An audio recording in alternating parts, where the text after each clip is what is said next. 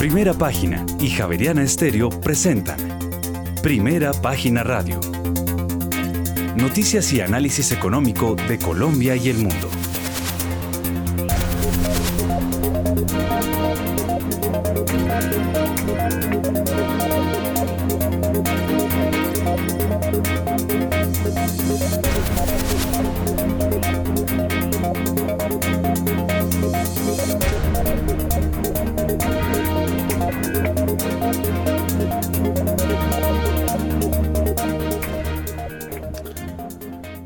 Buenos días, son las 6 de la mañana y dos minutos. Les damos la bienvenida a una nueva emisión de Primera Página Radio. En este viernes 3 de febrero del año 2023 tendremos todas las noticias y el análisis económico de Bogotá, Colombia y el mundo hasta pasadas las 8 de la mañana.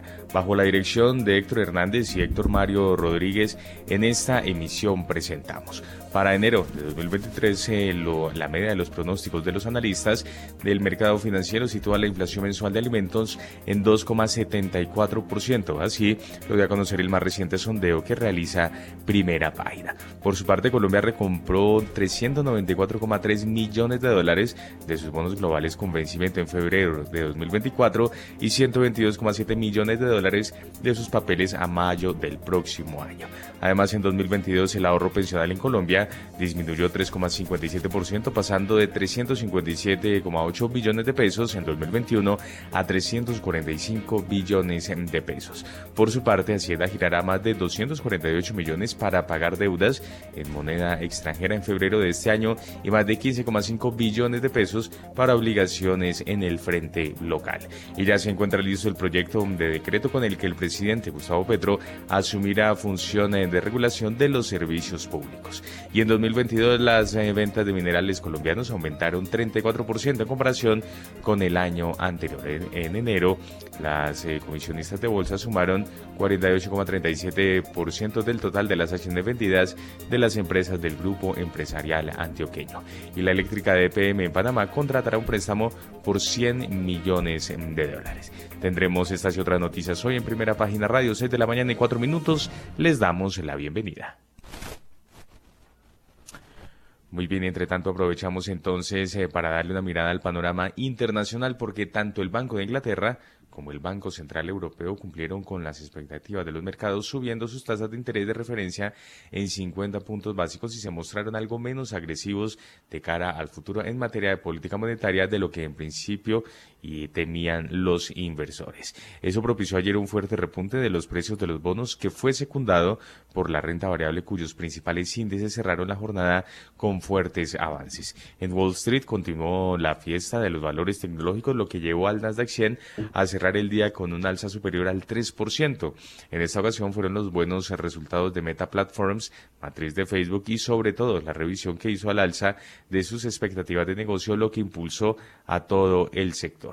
Da la sensación eh, de que los eh, inversores se están posicionando en los valores que el año pasado fueron más duramente castigados y lo fueron principalmente porque sus valoraciones eran excesivas teniendo en cuenta la continua revisión a la baja que sufrieron sus expectativas de negocio por miedo a quedarse atrás. Ya con Wall Street cerrado, tres de los grandes eh, valores tecnológicos estadounidenses Apple, Alphabet y Amazon publicaron sus cifras, las cuales en los dos primeros casos estuvieron muy debajo de lo esperado, defraudando de esta manera a los inversores. Hoy por la tarde se publicarán en Estados Unidos las cifras de empleo no agrícola del mismo mes, además de comprobar el ritmo de creación de empleo del país, que se espera que se haya... Mm, desacelerado con relación a meses precedentes, habrá que estar muy atentos a cómo han evolucionado los ingresos medios por hora de los trabajadores, tanto en términos mensuales como en tasa interanual. El crecimiento de esta variable, que ha venido desacelerándose en los últimos meses, es uno de los factores que más puede condicionar para bien o para mal la política monetaria de la Reserva Federal y de ahí su relevancia. Se verá si unas buenas cifras macro son o no capaces de facilitar que las bolsas occidentales cierren al alza el último día de la semana, semana que hasta el momento ha sido muy positiva para las mismas. Ya son las seis de la mañana y seis minutos y hasta ahora saludamos y le damos la bienvenida a usted, Héctor Hernández, que hasta ahora se suma a esta emisión 6 y 6 y muy buenos días. Buenos días, eh, Juan Sebastián. Muy buenos días a todos nuestros oyentes. Muy buenos días a todo eh, el equipo de producción? Pues hoy es un viernes especial, eh, primero porque mm, mañana sale el dato de inflación y segundo porque, eh, bueno, termina la primera media semana de febrero y entonces pues em, empezamos a empezamos a, seguir recorriendo este año que va, va como una bala, ¿no? Como una bala. Eh, bueno, Juan Sebastián, mm, en materia inflacionaria, pues eh, todo el mundo está a la expectativa, dado que em, este va a ser un, vamos a, a saber si en enero comienza de verdad el principio del fin o puede ser eh, la señal de que todavía falta eh, trepada, ¿no? Eh, entonces, y vamos a saber si el Banco de la República se está quedando corto o no. El banco dijo recientemente en un documento, en el documento de política monetaria o en el informe de política monetaria, que eh, en, en este comienzo de año íbamos a llegar a la cúspide inflacionaria. Vamos a ver si eso se da o no se da. Bueno, eh, siga usted con el tema internacional.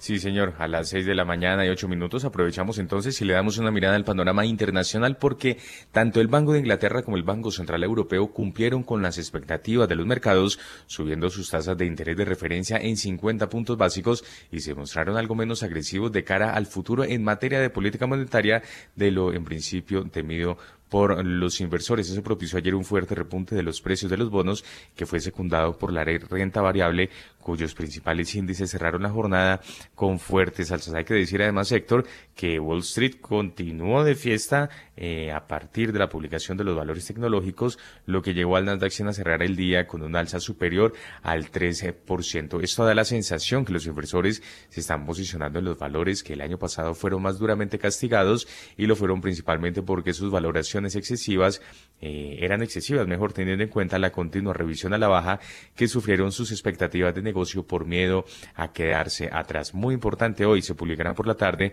en Estados Unidos las cifras de empleo no agrícola de este mismo mes y además de comprobar el ritmo de creación de empleo en el país que se espera se haya desacelerado con relación a meses eh, precedentes, habrá que estar muy pendientes a cómo han evolucionado los ingresos medios por hora de los trabajadores, tanto en términos mensuales como en tasa interanual. Hay que decir que se verá si unas buenas cifras macro son o no capaces de facilitar que las bolsas occidentales cierren al alza el último día de la semana, semana que además hasta el momento ha sido muy positiva para las mismas.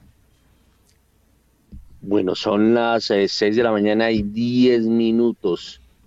Vámonos con nuestros analistas que ya veo aquí que están conectados. Está conectada Catalina Ton de Scandia y Jorge Gutiérrez. Vámonos con Catalina Ton. Catalina, muy buenos días.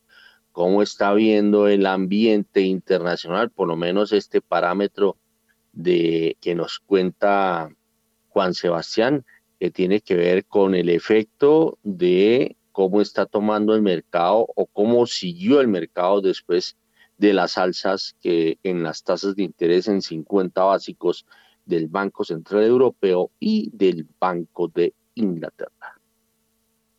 Bueno, pues buenos días Héctor, buenos días a los oyentes, a la mesa de trabajo, a los panelistas. Pues definitivamente, digamos que este año nos ha traído eh, algo de sorpresas. Empezamos el año un poco más preocupados por los temas de crecimiento, pero con una esperanza en torno a la desaceleración paulatina de la inflación a escala global. Y un poco lo que hemos visto es que efectivamente la economía ha sido un poco más resiliente frente a la expectativa y esa preocupación de recesión a escala global que veíamos como inminente pues se ha matizado un poquito y si bien pues hay consenso de que el crecimiento global va a ser menor, pues también hay aparentemente un consenso de que el aterrizaje del mundo va a ser un poco más suave de lo que inicialmente se pensaba. Entonces ese entorno es bastante constructivo para los principales activos porque es un entorno donde la inflación cede, que es muy bueno para la renta fija en la medida en que pues era un activo altísimamente castigado. Eh, y también el hecho de que la inflación se implica que los bancos centrales no van a tener que ser tan agresivos en sus subidas de tasas y que el impacto de esas subidas de tasas en el crecimiento va a ser un poquito menor y eso beneficia eh, pues la renta variable en la medida en que pues los costos de financiamiento pues no son tan altos y la dinámica de sus ventas y de sus de su negocio pues no se ve tan impactado pues por una eventual recesión. Hasta ahí estamos, obviamente falta mucho camino por recorrer, falta ver si efectivamente pues la inflación sí se va a quedar ahí abajo y si efectivamente la recesión pues no se va a dar y va a ser un proceso de desaceleración tan fuerte. ¿Cómo van las cosas? Pues los bancos centrales nos han mandado como un mensaje de tranquilidad que han dicho, vamos a seguir subiendo tasas, pero a un ritmo más tranquilo y estamos pues contentos un poquito con la dinámica de la inflación. Y eso pues ha hecho que haya un fenómeno de apetito por riesgo impresionante. Entonces, ese fenómeno de apetito por riesgo se ha visto reflejado pues una valorización contundente de la renta variable, pues que ha cerrado la brecha después de una desvalorización brutal en el año anterior, también un cierre de brecha de la renta fija en general y el dólar que el año pasado se valorizó muchísimo, pues claramente también ha perdido esa fuerza en la medida en que la Fed no va a subir tan, tan rápido o tan, tan agresivamente sus tasas de referencia. Esta menor dinámica del dólar pues beneficia a todo lo que, a, lo que se cotiza con, con el dólar. Entonces las monedas emergentes nos hemos beneficiado, los activos diferentes a, que no cotizan en dólar se han beneficiado. Y por último tenemos una buena noticia adicional y es que China abre sus puertas y eso también le da un piso al crecimiento global. Entonces, en esa fiesta estamos Obviamente, ¿qué podría pasar para que pase la fiesta? Pues que haya un dato de inflación que genere preocupación, que efectivamente pues el crecimiento de China eh, pueda ser más fuerte y entonces esto, digamos que vuelva a impactar esa dinámica de crecimiento de los precios o que efectivamente eh, la desaceleración global eh, pues veamos que se venga con fuerza. Todavía es, esas, esas sorpresas no son tan inminentes o en últimas pues algo geopolítico que no estemos esperando. Pero por el momento el mercado está enfiestado, está cerrando brechas y pues estamos en un fenómeno de apetito por riesgo, pues que en términos generales se mantiene y mantiene una inercia positiva en los mercados. 6 de la mañana y 14 minutos. A ver, eh, Jorge Gutiérrez, que usted está también madrugado cómo está viendo el panorama internacional eh, después del pronunciamiento y las señales que dieron los bancos centrales de Inglaterra y de Europa. Hola Héctor, muy buenos días. Complacido estar en el programa. Un saludo para todos los que participamos en el programa. Pues veo una euforia masiva en el mundo, eh, todos los activos en un proceso de valorización muy rápido eh, sin embargo, la constante se mantiene en términos de, la volatilidad que vienen presentando los mercados.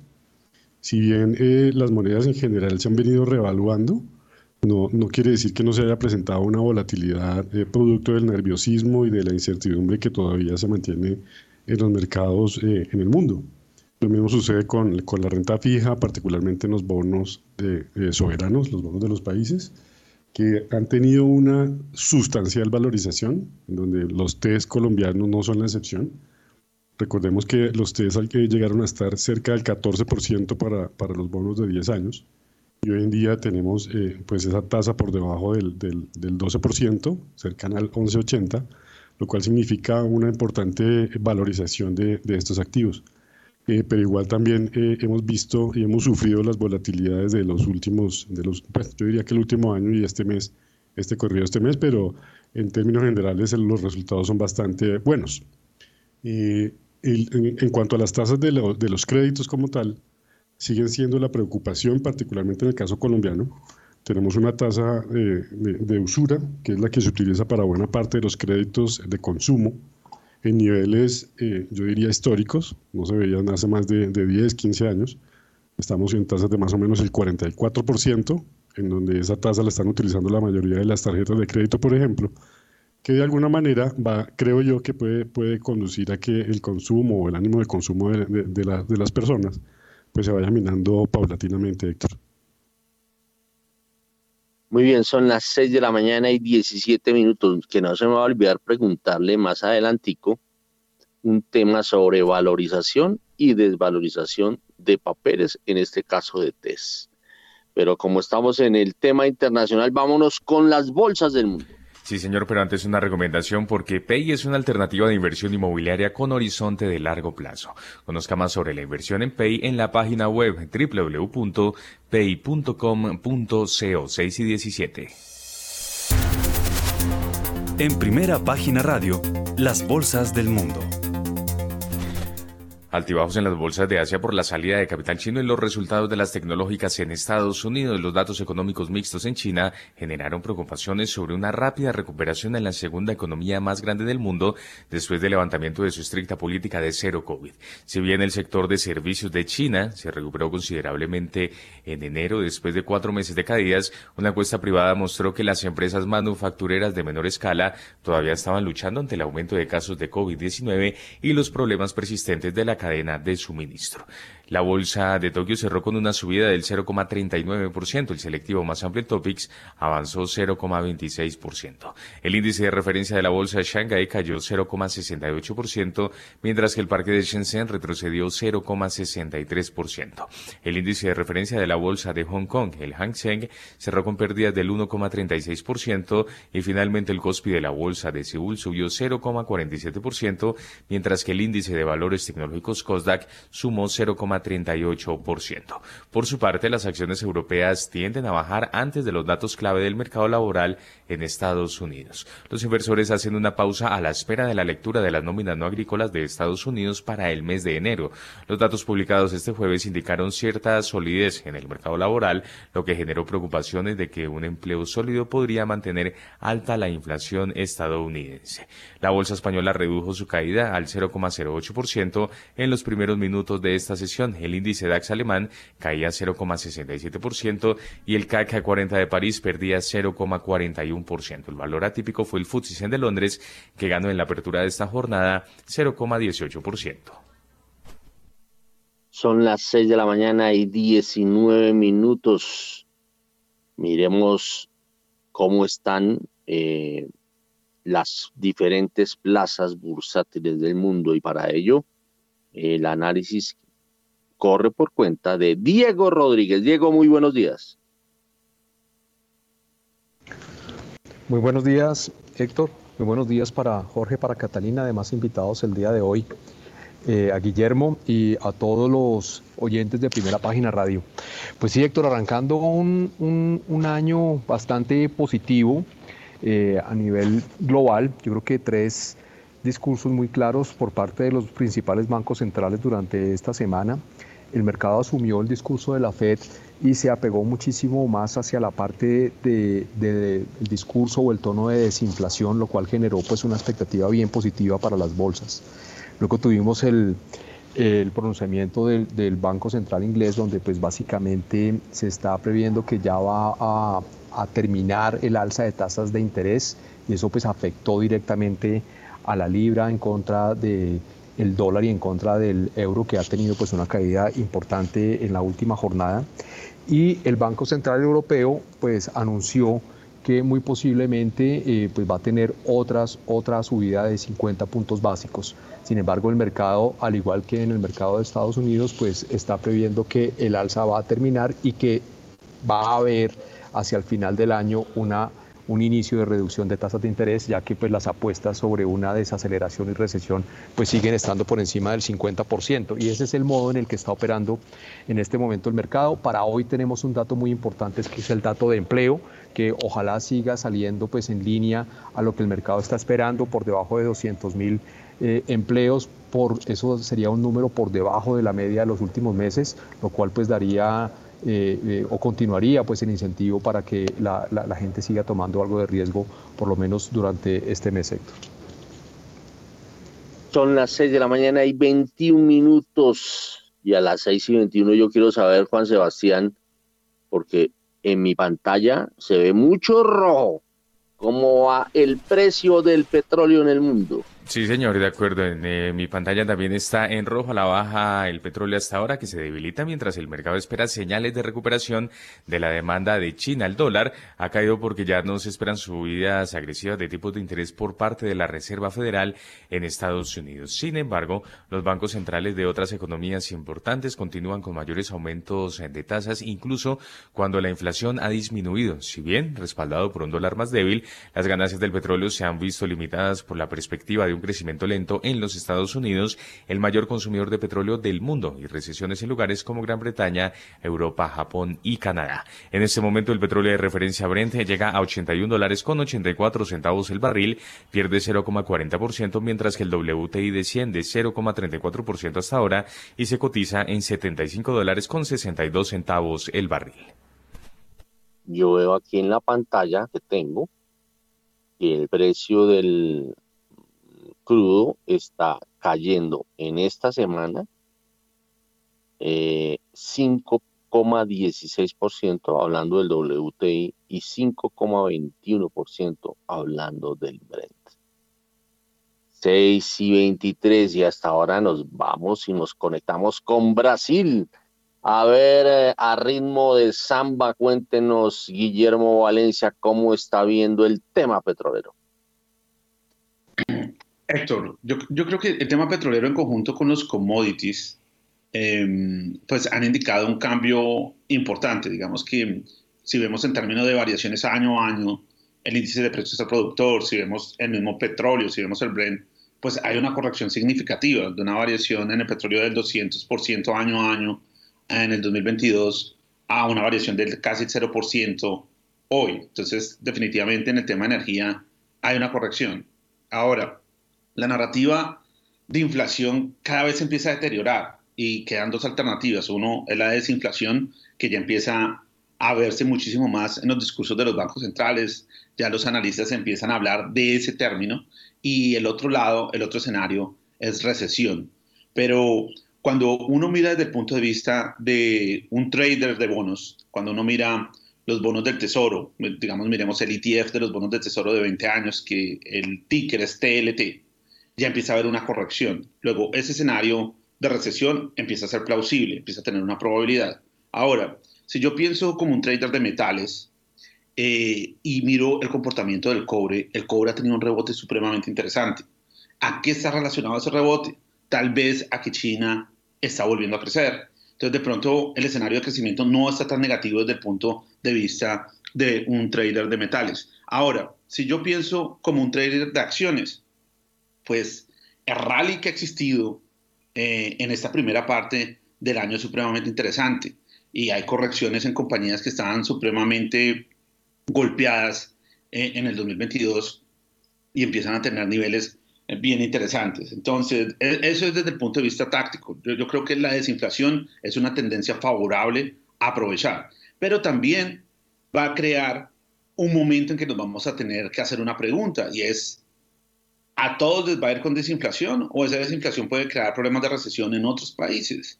¿Qué industrias están bien posicionadas? ¿Cuáles no? Eh, ¿Qué industrias tienen un nivel de endeudamiento muy grande? Entonces, eh, yo creo que ahí está la diferencia. nosotros repetimos, en la arquitectura de un mundo multipolar, la diversificación no es la mejor opción. Hay que seleccionar. Y en la selección tiene que estar muy relacionado con el concepto de productividad. Muy bien, son las 6 de la mañana y 26 minutos. A las 6 y 26 nos vamos con las bolsas latinoamericanas. Sí, señor, y antes una recomendación, porque estos son algunos datos de por qué BYD hoy es la marca de vehículos número uno en movilidad sostenible en Colombia, según las cifras del RUND 2021-2022. Desde 2020, BYD ha lanzado 21 modelos de vehículos 100% eléctricos e híbridos enchufables. Hoy, BYD tiene el 34% del market share en el segmento del mercado relevante. BYD ofrece más de 11.558 unidades en repuestos.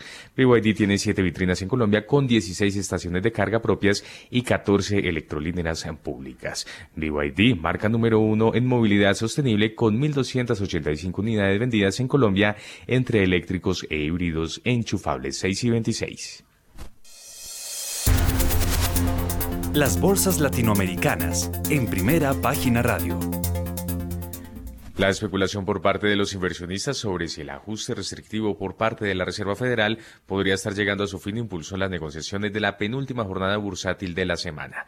Meta Platforms impulsó al Nasdaq 100 a subir 3,25%, nivel en el que no operaba desde el 12 de septiembre del año pasado. El Standard Poor's 500 con un aumento del 1,47%, mientras que el promedio industrial Dow Jones fue el único en colocarse a la baja con 0,11%.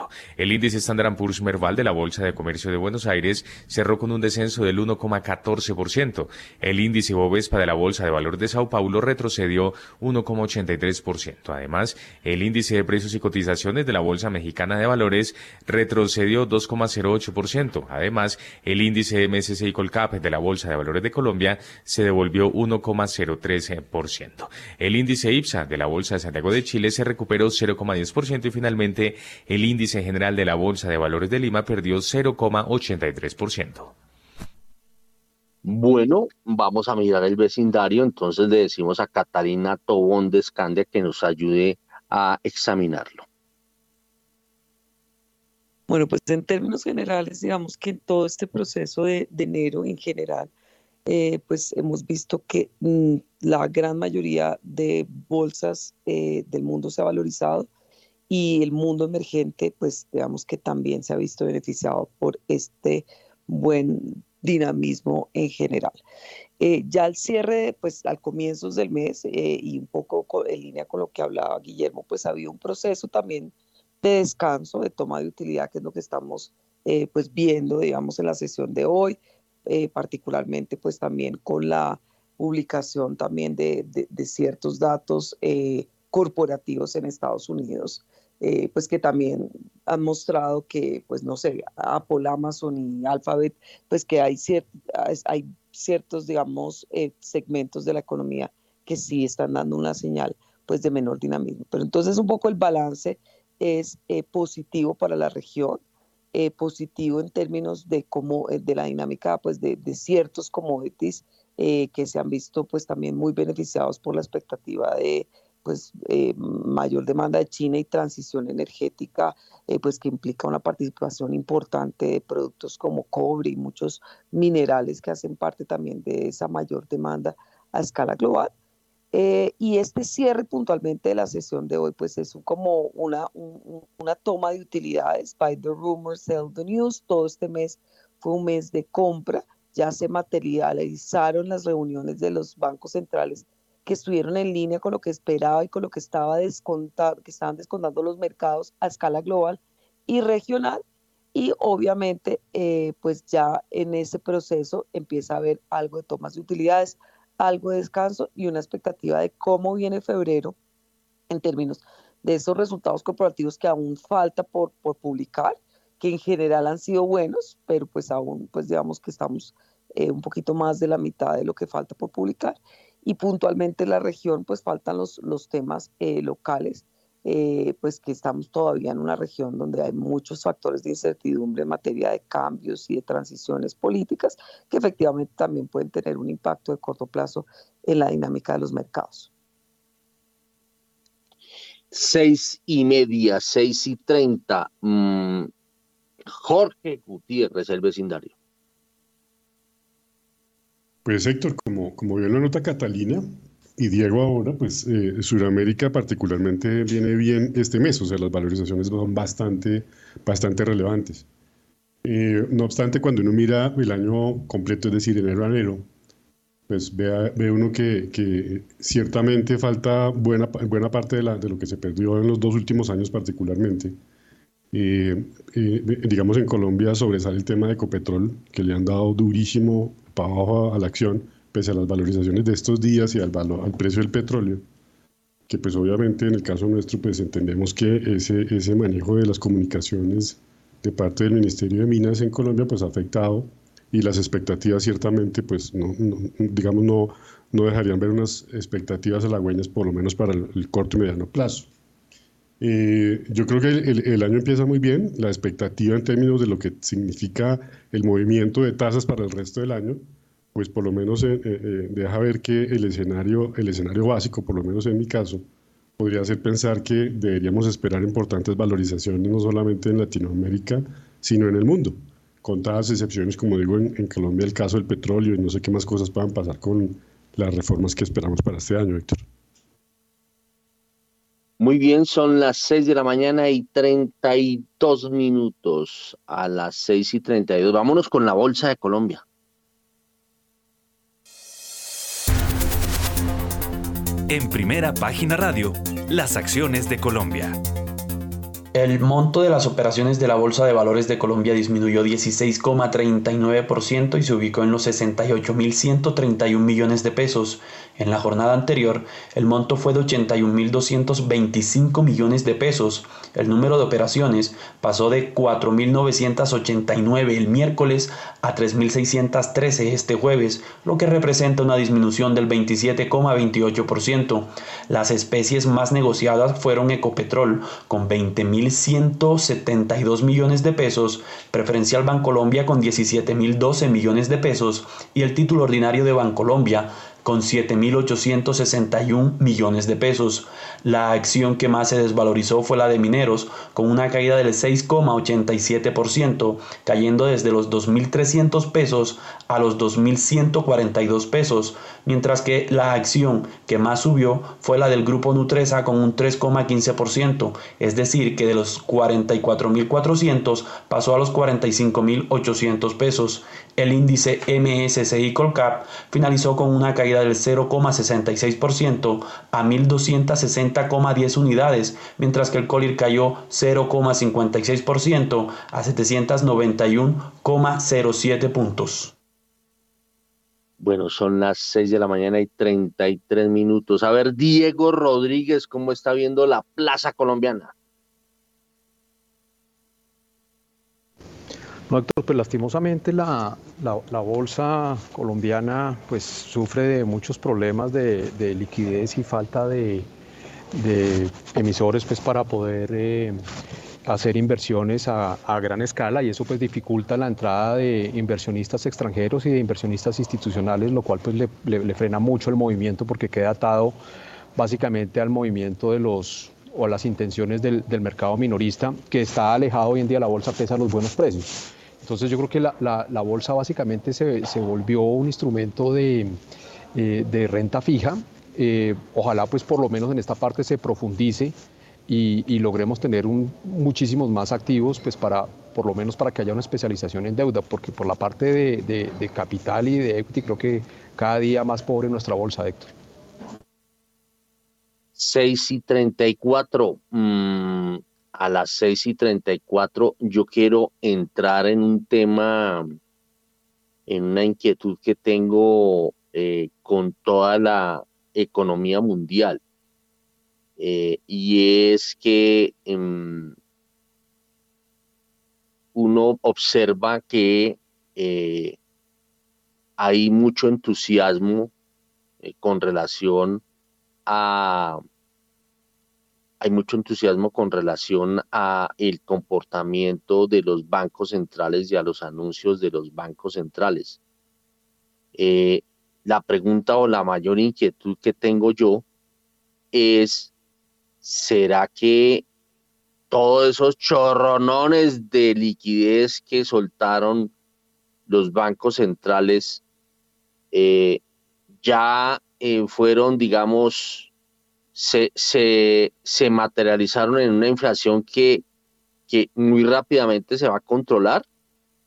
Eh, yo a veces pienso que todavía falta terreno, pero los especialistas y los operadores del mercado ya están dando por descontado de que la fiebre inflacionaria ya pasó.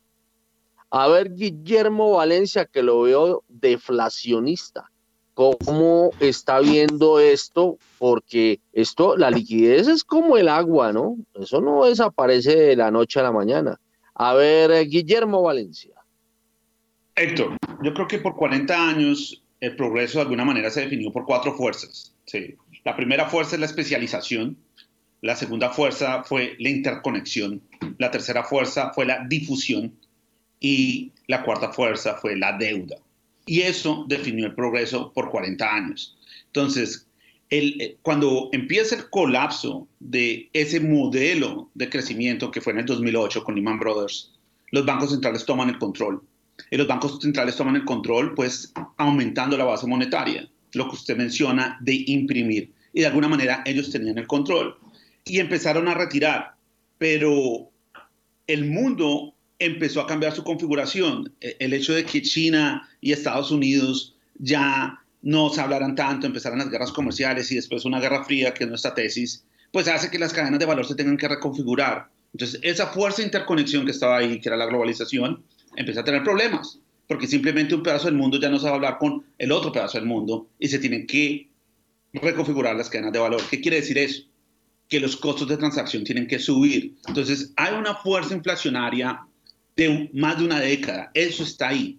Ahora, la inflación tiene transientes, tiene grandes oscilaciones. ¿Y qué crea esas oscilaciones? Cuando uno modela eh, la inflación como un sistema dinámico, pues siempre que hay almacenamiento se crean ondulaciones. Entonces, la economía tiene inventarios. Esos inventarios crean esos efectos de ondulación. La pandemia creó un shock gigantesco. Un shock que los bancos centrales no tenían en mente y ellos respondieron a ese shock y respondieron imprimiendo y también con estímulo fiscal. Crearon un pico de inflación que nadie esperaba. Los mismos bancos centrales no esperaban eso. Es más, yo creo que los bancos centrales aún no esperan el nivel de desinflación que puede venir. Y hago claridad con la palabra desinflación, que es diferente a deflación. Desinflación hace mención a que se va a corregir mucho esa inflación, pero hay una tendencia de largo plazo inflacionaria fuerte. ¿Por qué? Porque el mundo no es igual. ¿Por qué? Porque tenemos una guerra en Ucrania, porque tenemos una cantidad de escalamiento geopolítico que va a ser significativo y porque desde nuestra óptica esa segunda guerra fría entre China y Estados Unidos se va a intensificar. Entonces, miremos los periodos cuando aconteció la Guerra Fría en, entre, 1900, entre 1951 y cuando termina en 1989. Pues son periodos donde hay subidas de tasa de interés. Ahora, las tasas de interés suben en línea recta, no, tienen fluctuaciones. Ahora estamos en la fluctuación de corrección. ¿Crea oportunidades tácticas? Sí. ¿Crea riesgos fundamentales? También. Desde nuestra óptica, este es un mundo que compite por tecnología, es un, un mundo que compite por commodities, luego eso tiene mucho sentido. ¿Qué hay en exceso? Deuda. ¿Y deuda para qué? Deuda para gasto social, deuda que no está enfocada en la productividad, deuda para mantener el capital político, luego esa deuda no va a tener un vínculo directo con el crecimiento económico. Eso es lo que nosotros vemos que está en problemas. Irónicamente, lo que se entiende como el activo más seguro del mundo es la deuda, la renta fija, pero en un mundo multipolar no lo es. Uno está más seguro con algo que produce, que realmente resuelve un problema que necesita la sociedad. ¿Va a tener fluctuaciones? Sí, pero existencialmente va a seguir en el juego. En cambio, hay muchas compañías que están en un proceso de endeudamiento muy grande que tal vez en los próximos 10 años no existan. Muy bien, son las 6 de la mañana y 40 minutos. A ver, Catalina Tobón, usted se suma a lo que está diciendo eh, em, Guillermo Valencia. Pues digamos que un poco sí, o sea, estoy de acuerdo. Tal vez mi, reflexión es, eh, todavía no, no se puede cantar victoria con que, digamos, que el nubarrón de la inflación haya desaparecido. Es decir, siento que los mercados se anticipan demasiado y son bastante drásticos en sus percepciones. Entonces, el año pasado estábamos inmersos en una dinámica de esta inflación de la que no íbamos a salir y pues los mercados mostraron un comportamiento muy negativo, unas caídas sin precedentes, tanto de la renta fija como de la renta variable, y mágicamente empieza el año y ya todo ese nubarrón desaparece y los mercados descuentan un escenario pues ni muy, frío ni muy caliente, donde la inflación cede eh, con todo el positivismo y adicionalmente la economía se mantiene relativamente defensiva. Eh, yo creo que nadie tiene la certeza de que efectivamente el, eh, el, nubarrón inflacionario haya pasado del todo. Eh, y sobre todo, pues China va a empezar a consumir y a generar inflación con fuerza. Hasta ahora solamente está dando sus primeros indicios, pero pues hay una cantidad de gente que estaba con consumo reprimido y que va a aumentar ese consumo. Eso puede aparecer presiones inflacionarias. Eh, y efectivamente, pues el tema de la desaceleración económica, los datos están dando que la desaceleración económica es suave, pero pues definitivamente tenemos muchos factores eh, de incertidumbre, un entorno de altísima deuda, eh, una, un incremento del costo de fondeo de las empresas. Entonces, el, el, el panorama no es del todo fácil de, de, de y decir ya la, lo malo se acabó, sino pues aún hay muchos factores de incertidumbre y eso va a hacer que efectivamente pues la volatilidad continúe. Y puntualmente aterrizando al, a, nuestra, a nuestra región y a, a Colombia, pues nosotros empezamos con ese proceso inflacionario tal vez un poquito más tarde y en el control de esa inflación también un poquitico más tarde.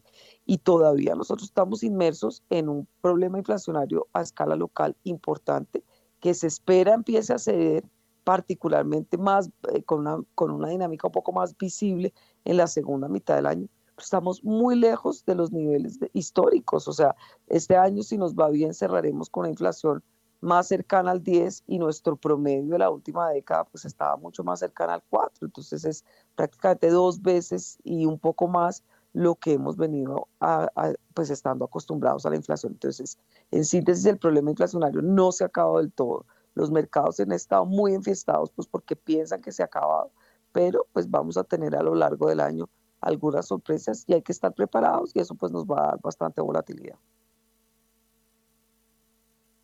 6 y 43. A ver, Jorge Gutiérrez. Eh, pues Héctor, en, con, relación a su pregunta, en primer lugar, eh, comparto lo que la hipótesis de, Guillermo, estoy de acuerdo en su totalidad y le agregaría un par de puntos, Héctor. En primer lugar, yo creo que no podemos dejar de, de, de tener presente que la liquidez que se, que se expandió en el mundo entero durante el proceso del periodo de pandemia, esa liquidez como tal, la liquidez monetaria, la, la, que se generó vía compra de bonos en el mundo, no ha desaparecido, salvo aquellos títulos de la parte corta de la curva que, que se compraron, que han ido madurando. El resto del stock de inventarios de, de, títulos que compraron los bancos centrales, pues eso nunca, nunca se volvieron a vender y por tanto la liquidez sigue circulando. Eso, eso genera una serie de distorsiones muy importantes, Héctor. Uno dice, y ahí, ahí, voy a su pregunta, yo, sí veo como, como que uno puede interpretar fácilmente que hay una euforia y están viendo que el escenario cambió y que ya nos va a llegar los momentos de importantes valorizaciones, que va a desaparecer la inflación, bla, bla, bla. Todo lo que uno puede concluir de eso. Sin embargo, hay un, hay un tema que me parece crucial, que es un poco lo que hace la diferencia entre los analistas y los operadores. Eh, eh, podemos interpretar que el año pasado fue un año en donde comenzando hubo muchísimas posiciones cortas en diferentes tipos de activos. Y yo diría que los más representativos fueron los bonos de los gobiernos eh, y también eh, las monedas. Y ahí podemos ir fácilmente al caso colombiano. Como mencionaba ahora, tuvimos bonos de 10 años cerca del 14% y ya los vemos al 11,80. Y en el mercado, que es un poco la información que manejan los operadores, se sabía que de diferentes fuentes habían unas posiciones cortas muy fuertes. Entonces, ¿qué sucede? Vienen los indicadores económicos y pues eventualmente todas esas posiciones cortas, cuando empiezan a ver esos cierres como tal o esas compras para cerrar esas posiciones, pues genera un efecto cascada que termina en unas valorizaciones que uno dice miércoles, el mundo cambió. Y ahí es donde surge la interpretación que quizás usted eh, propone. En ese sentido, yo diría que, como bien lo anota eh, Catalina, Guillermo y Diego, y coincido totalmente, es que, es que la cosa todavía no está muy clara. Por una parte, yo sigo pensando que esa liquidez que se generó y que no se ha retirado distorsiona, querámoslo o no, el comportamiento de, las, de los diferentes precios de los activos. Y este cierre de posiciones cortas ha llevado a hoy día a pensar que ya todo el mundo compró y está pensando en que, en que se pusieron largos porque la cosa va a cambiar o el panorama económico cambió. Yo creo que eso no es cierto. Yo creo que el principal motivante son esas enormes posiciones cortas en monedas y en bonos de los gobiernos centrales que hoy día tuvieron que cerrar y que en determinado momento, hasta que no se vea mayor claridad de cambio en algunos comportamientos de variables macroeconómicas, pues no sabremos si definitivamente vamos a tener más valorizaciones o vamos a tener una reversión de, esa, de esas valorizaciones tan importantes que hemos vivido ahora, Héctor. Para mi, para, para mi gusto, creo que no podemos hacer una lectura solamente en función de lo que está pasando con los indicadores económicos de corto plazo, diría yo, sino que también tenemos que mirar la parte técnica en donde se incorpora eh, eh, claramente todo este comportamiento especulativo que lleva a que los cierres de posiciones cortas o largas generen estas brutales volatilidades en las que vivimos hoy, hoy día, Héctor. 6 y 47. Bueno, a ver, eh, Diego Rodríguez, porque ahí dice una cosa muy cierta Jorge Gutiérrez. La liquidez yo creo que todavía no ha desaparecido y yo no sé si abundancia, si hay abundancia de liquidez, si la inflación baje tan rápido, pero bueno. Eh, a ver, Diego Rodríguez y su visión mundial con relación a esto de liquidez eh, por montones y ahora eh, felicidad porque eh, los bancos centrales que van a, levantar el acelerador en materia de apretón monetario. Sí, Héctor, yo creo que muy, muy buena pregunta para todo el entorno global para los próximos años. O sea, no es una pregunta de una semana, sino del ciclo que estamos viviendo ahorita. Em, Igualmente creo que sí está pasando un proceso de desinflación, es decir, esas inflaciones tan altas que vimos, pues vamos a verlas retroceder un poco, pero el efecto base de la inflación continúa y creo que esos, esas metas de inflación por los lados del 2% de casi todos los bancos centrales del mundo están completamente eh, eh, pifiadas, si lo podemos decir así, para los próximos años. Va a ser muy difícil alcanzarlos, sector, precisamente por lo que usted está hablando del el efecto de la liquidez. El efecto del exceso de liquidez que fue la apuesta de los bancos centrales después de la crisis del 2008 y la forma de salvar los mercados, que los salvaron durante muchas veces, durante estas épocas, creó eventos disruptivos muy grandes, no solamente eh, eh, la cantidad de liquidez que dieron a la cual le apostaban a que no iba a ser inflacionaria y efectivamente se equivocaron porque sí fue inflacionaria, eh, generó un evento para mí disruptivo bien importante y es que cambió la relación riesgo-retorno en el mundo durante más de una década. Al tener las tasas de interés tan bajitas y, negativas en, muchos de los casos, pues generó que eh, aquellos países que, tenían un nivel de riesgo más bajito, pues también generaron más retorno. Entonces teníamos una ecuación en la que a menor riesgo, más retorno y a mayor riesgo, menos retorno, que fue lo que vivimos en los últimos 12 o 15 años. Al subir las tasas de interés, yo creo que estamos viendo apenas la punta del iceberg de lo que va a suceder a futuro y hay que tener mucho cuidado en lo que es la megatendencia del manejo de esa liquidez, los efectos que va a producir en el ciclo y los micro rallies que vemos precisamente por la euforia del mercado que cree que esto ya se acabó. El aumento de tasas de interés está generando nuevamente que esa disrupción que sucedió anteriormente se normalice y que volvamos a tener una ecuación donde si usted quiere tener menor riesgo, pues va a tener que tener menor retorno. Y si va a querer tener mayor riesgo, pues va a tener, eh, perdón, mayor retorno, va a tener que tomar algo más de riesgo. Entonces, en este sentido, Héctor, yo creo que eh, lo que estamos viendo actualmente en el mercado, pues es una euforia eh, momentánea. lo que vamos a ver muy posiblemente a futuro va, a haber mucho choque de, de eventos de riesgo de crédito sin lugar a duda. Eh, lo estamos viendo en grandes grupos económicos, lo que está sucediendo esta semana, que si hay tiempo después lo tocamos, que sería bien interesante verlo, la saga hacia el ataque de uno de los grupos económicos más fuertes del mundo y el grupo más importante de la India, eh, que efectivamente está siendo atacado porque lo están previendo como una compañía, un conglomerado sobreapalancado. Lo que vemos en SoftBank igualmente y lo que hay en muchas compañías en los Estados Unidos, principalmente de sobreapalancamiento, porque tuvieron un nivel de tasa de interés muy bajita que permitía pues, comprar negocios eh, eh, sin costo financiero. Entonces yo creo que esa ecuación va a cambiar y hay que tener mucho cuidado, Héctor. Muy bien, son las 6 de la mañana y 51 minutos. Vámonos con los datos que van a emocionar hoy los mercados. En primera página radio, las claves de la jornada. A las 6 de la mañana y 51 minutos arrancamos en Europa porque allí se destaca la publicación en la eurozona, sus principales economías y el Reino Unido, de la lectura final de enero de los índices adelantados de actividad del sector de los servicios, los PMI servicios y el ISM servicios estadounidense. Allí en Estados Unidos la Oficina de Estadísticas Laborales dará a conocer su reporte de la situación del empleo durante enero.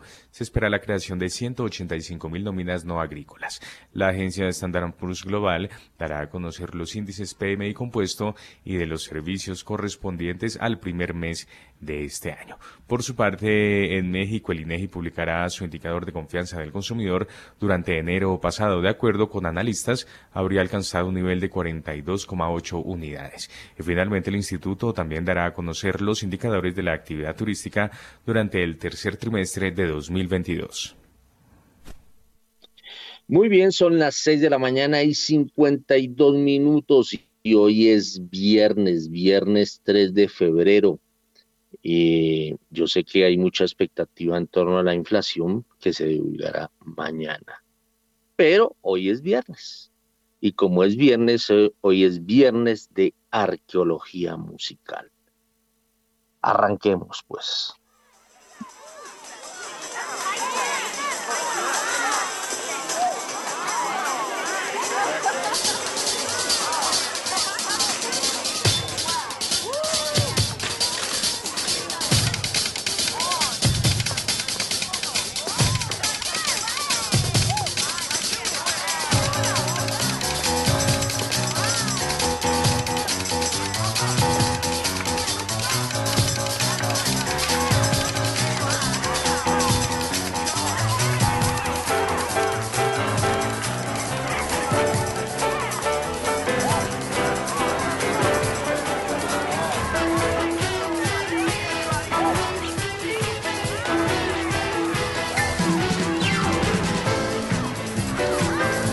Esto que estamos oyendo es, hace parte de la banda sonora de una película que lanzó a la fama a una cantante y actriz que se nos fue el pasado 25 de noviembre.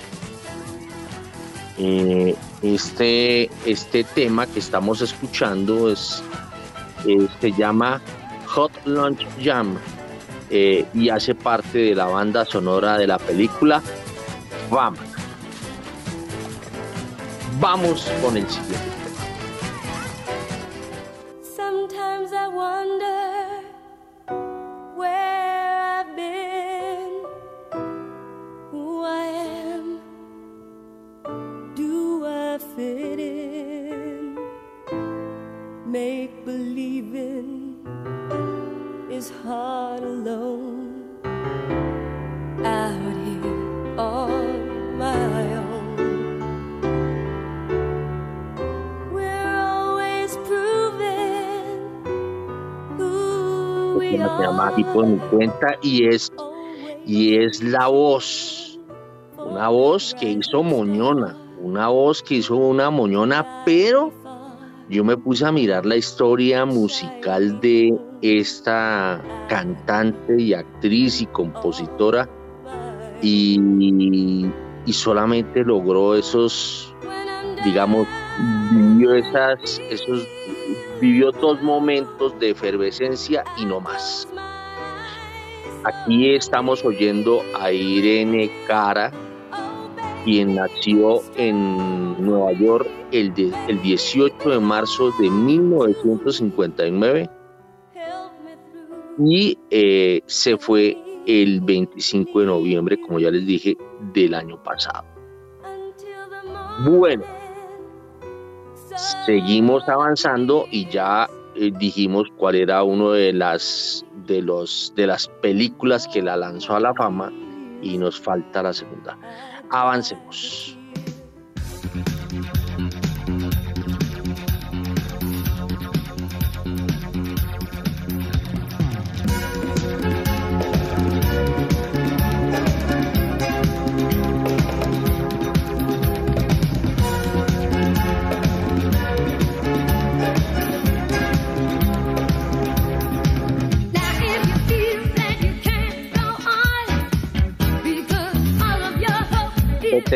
Es una versión de Irene que se llama Extiende la mano, estaré ahí.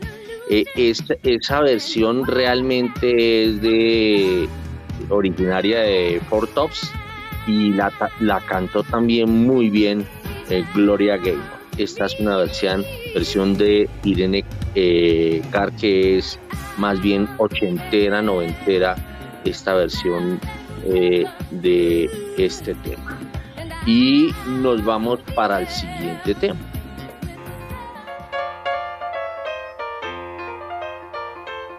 Forget your troubles and just get happy. Better chase all your cares away.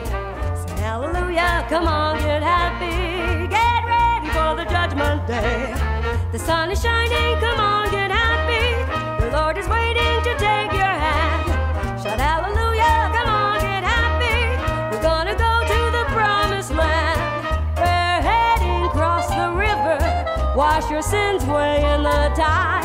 Se llama Alégrate y es un, uh, un tema que hace parte de la banda sonora de una película que se llama City de cuyos protagonistas eran nada menos que Burt Reynolds y Clint Eastwood.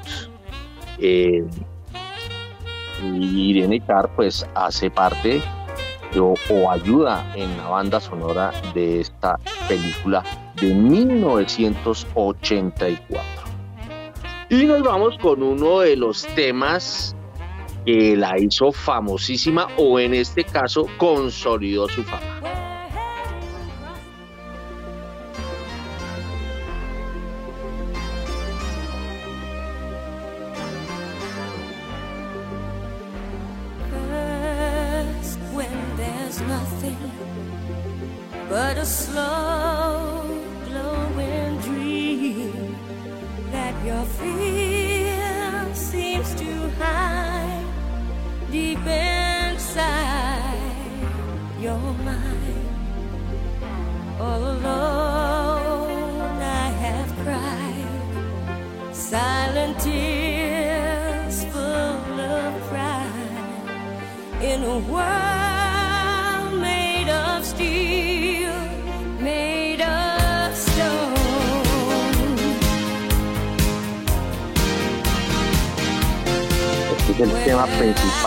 Flashdance, que la hizo acreedora a Oscar y a Grammy, ¿no? Eh, mm, una moñona que ya había tenido con el tema con el que vamos a cerrar ahorita, pero hay que decir que Irene es, eh, es un nombre muy latino, hija de puertorriqueño y de cubana. Eh, o sea, sangre latina por todo lado, criada en.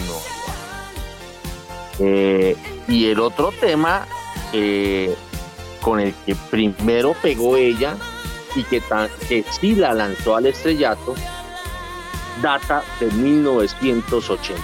Vamos con él.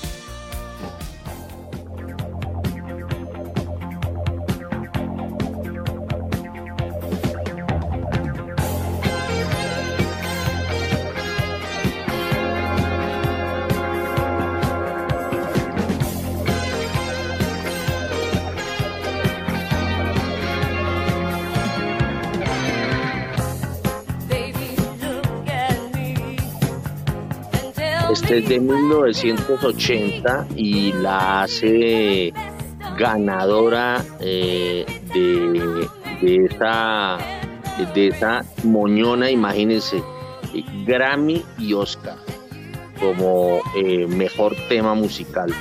Eh, Irene Carr apareció muerta en su apartamento en noviembre del año pasado y no hay ninguna explicación del fallecimiento de ella, no se sabe el por qué ni qué le causó la muerte. Eh, y como vemos, eh, su, su trascendencia está solo en estos dos temas de, que hacen parte de la banda sonora de dos películas famosísimas. La primera es esta fama, eh, que es el tema que estamos escuchando, y la segunda fue Flashdance. Ganó Oscar y Grammy por los dos temas musicales. Y, pero no, no más, no vi o, no escuché, eh, estuve mirando con detenimiento eh, y el, el, máximo, eh, el, el, tema que logró, a diferencia de estos, que logró alguna trascendencia, llegó al puesto número 8 en una oportunidad y por allá en el puesto 13, pero de resto no más. pero quería rendir un homenaje a Irene Carr, quien se nos fue en noviembre de el año pasado. Son las 7 de la mañana y 2 minutos y nos corrimos 2 minutos de las 7 para el corte de las 7.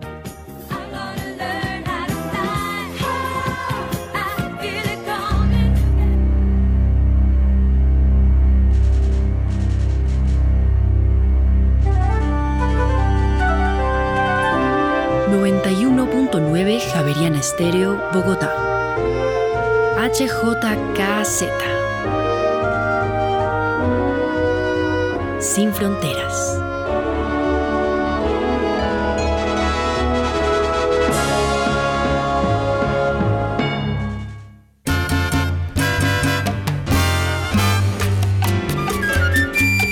Caribe y Sol. Viernes y sábados desde las 8 de la noche hasta que salga el sol.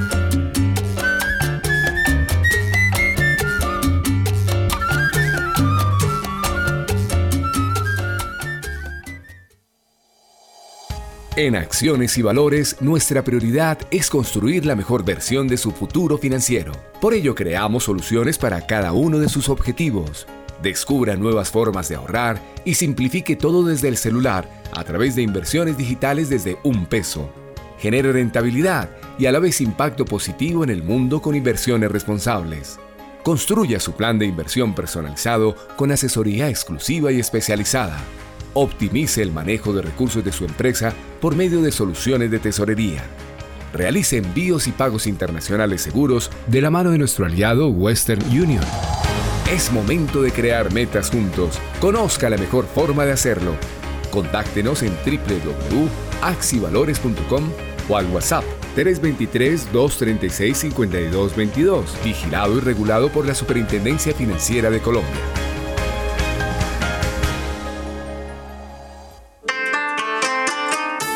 Aquí Asia. Su magia, su cultura y la importancia de su economía en el mundo hoy. Voces y sonidos del continente más extenso y poblado de la Tierra en Aquí Asia. Los sábados a las 9 de la mañana. Dirige y conduce Rosa Cárdenas.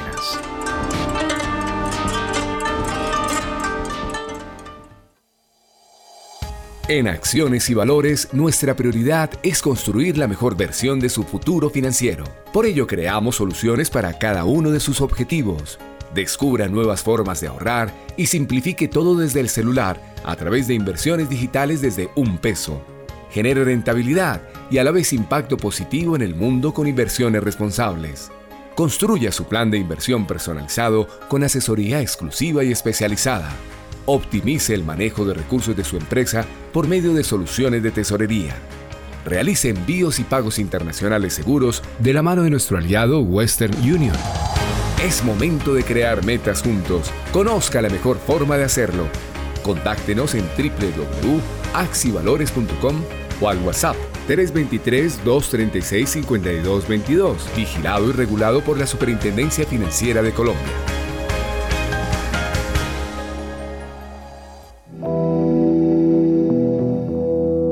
Rincones más remotos del territorio nacional, hay personas cuya vida ha seguido adelante, pese a que el conflicto armado las afectó en el pasado. 50 vidas, una serie radial de la Coalición Internacional de Sitios de Conciencia y Javeriana Estéreo. De lunes a viernes a las 12 del mediodía y al finalizar Bitácora, disponible en javerianaestereo.com. Javeriana Estéreo, sin fronteras.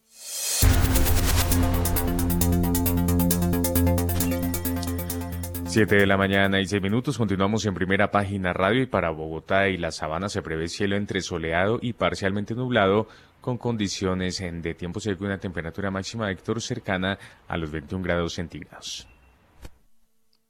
Muy bien, son las 7 de la mañana y 6 Los precios de los minutos commodities en y primera nos vamos con los commodities. Muy bien, a las 7 de la mañana y 6 eh, minutos. Hasta ahora revisamos el comportamiento del petróleo de referencia Brent, que llega a 82 dólares con 10 centavos el barril, pierde 0,09%, mientras que el WTI desciende 0,07% hasta ahora y se cotiza en 75 dólares con 83 centavos el barril.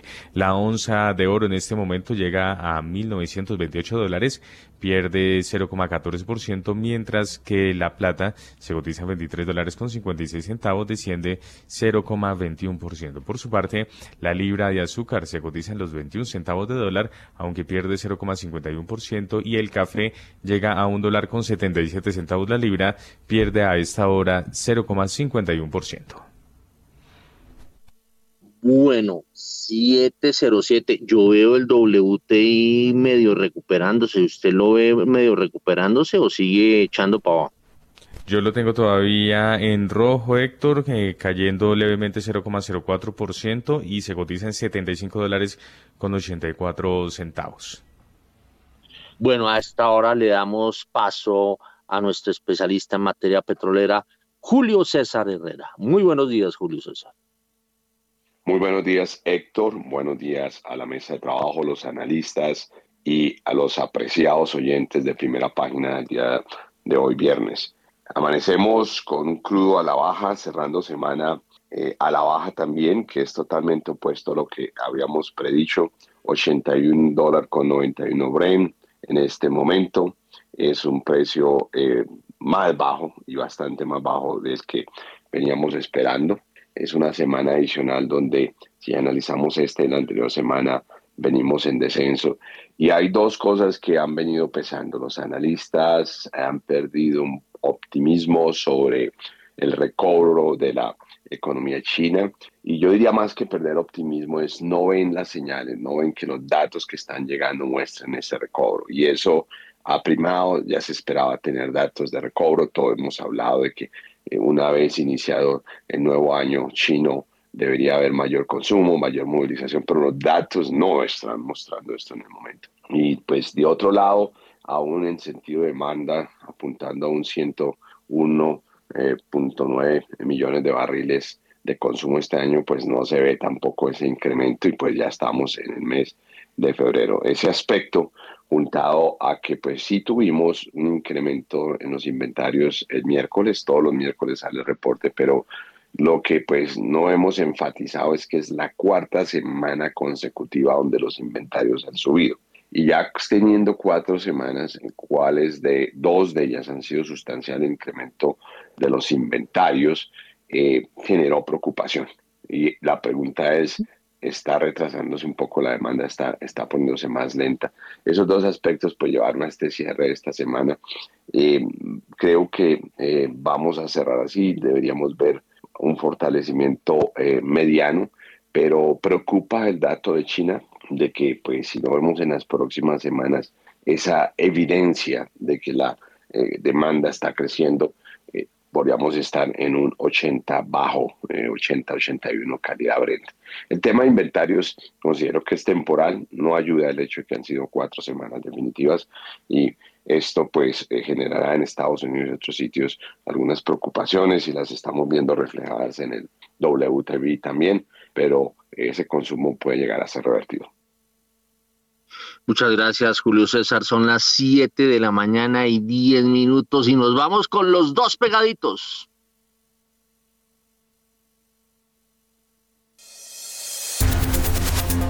¿Cómo andan las tasas de interés? En primera página radio. La tasa interbancaria para hoy es de 12,75%, subió 3 puntos básicos frente a la tasa vigente del jueves. Los test con vencimiento en julio de 2024 bajaron 8 puntos básicos a 11,47%. Entre tanto, los test con en noviembre de 2025 bajaron 23 puntos básicos a 11,62%. Los test con en junio de 2032 bajaron 11 puntos básicos a 11,83%.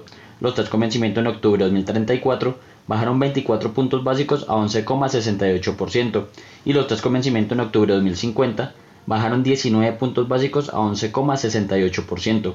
La VR para hoy es de 328,1080 unidades y la DTF esta semana es de 14,24%. En primera página radio, el informe de las monedas. La tasa representativa del mercado para hoy viernes 3 de febrero es de 4.584 pesos con 44 centavos, una reducción de 1,18%, 54 pesos con 60 centavos en comparación a la cotización del jueves. El dólar en el spot tuvo una reducción de 0,10%, 4 pesos con 69 centavos hasta los 4.621 pesos con 30 centavos. Entre tanto el next day tuvo un aumento de 0,08% frente al cierre en el spot quedando en 4.625 pesos.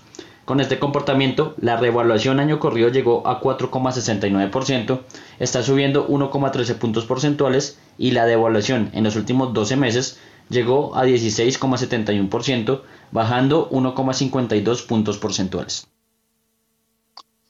Bueno, son las 7 eh, de la mañana y 12 minutos. Veo que el dólar cayó, pero poquito. Pero los test, sí los vi con mucho entusiasmo cayendo. Venga a ver aquí qué me aparece. Me aparecen, sí. Y discúlpenme, pero me cogí, me atravesó ese estornudo. Bueno, 7 de la mañana y 12 minutos y vamos a pasar, eh, eh, Juan Sebastián, cojamos una tiza y tracemos una raya por todo Bogotá. Está Juan Pablo Espinosa, ¿usted sabía de él? Juan Pablo Espinosa, jefe de investigaciones de Bancolombia, resucitó. Bueno, dejemos que sea Juan Pablo el que nos diga cómo está viendo el comportamiento del dólar y de la renta fija. Muy buenos días, Héctor. Un saludo muy especial a, usted, a todos los colegas y, más importante a todos los oyentes. Y un gusto estar nuevamente con ustedes aquí. Eh, bueno, yo creo que la, renta fija, tanto, tanto en Colombia como en el resto del mundo y, y por añadidura también las monedas en esta, en, en esta semana que estamos terminando, pues está en líneas generales muy conectada con las decisiones de política monetaria que tomó la Reserva Federal en Estados Unidos esta semana, frente a las cuales había una gran expectativa por porque se diera una nueva, eh, digamos, moderación en el ritmo de ajuste de esa tasa de los fondos federales y efectivamente se dio en 25 puntos básicos de, de incremento que contrasta contra los 50 de la reunión previa y contra los 75 de las cuales eh, pues fue la, la constante en otras sesiones anteriores. Eh, y eso, pues, de alguna forma se eh, equipara o, o, se interpreta como la señal de que el ciclo de alzas en las tasas de interés en ese país está llegando a su fin y a raíz de eso, pues, se, digamos, desata toda una eh, ola de apetito por activos riesgosos, incluyendo los activos emergentes dentro de lo cual hay que tener en cuenta que, llegó, digamos, esa expectativa en medio de unas valoraciones que, que hacían ver eh, unos niveles muy atractivos tanto en monedas como en renta fija, sobre todo en los mercados locales y lo que hemos venido viendo eh, la última jornada eh, pues de reducciones importantes en las tasas es pues muy motivada por la demanda de los inversionistas internacionales que en este nuevo entorno o ante la perspectiva de ese cambio de ciclo, pues han vuelto a demandar eh, instrumentos de renta fija y eso termina generando eh, la, disminución de las tasas de rentabilidad que eh, mencionabas hace un momento, porque en la renta fija recordemos que hay una relación inversa entre el precio y la tasa de descuento, es decir, que entre más se valoricen los papeles por una demanda creciente, la tasa a la cual eh, se, descuentan los flujos de caja de esos instrumentos disminuye. De modo entonces que lo que, lo que estamos diciendo es una jornada del día de ayer de valorizaciones importantes en el contexto que les acabo de describir y en una tendencia de, de reducción de tasas pues que ha sido predominante a lo largo de lo que vamos de este 2023.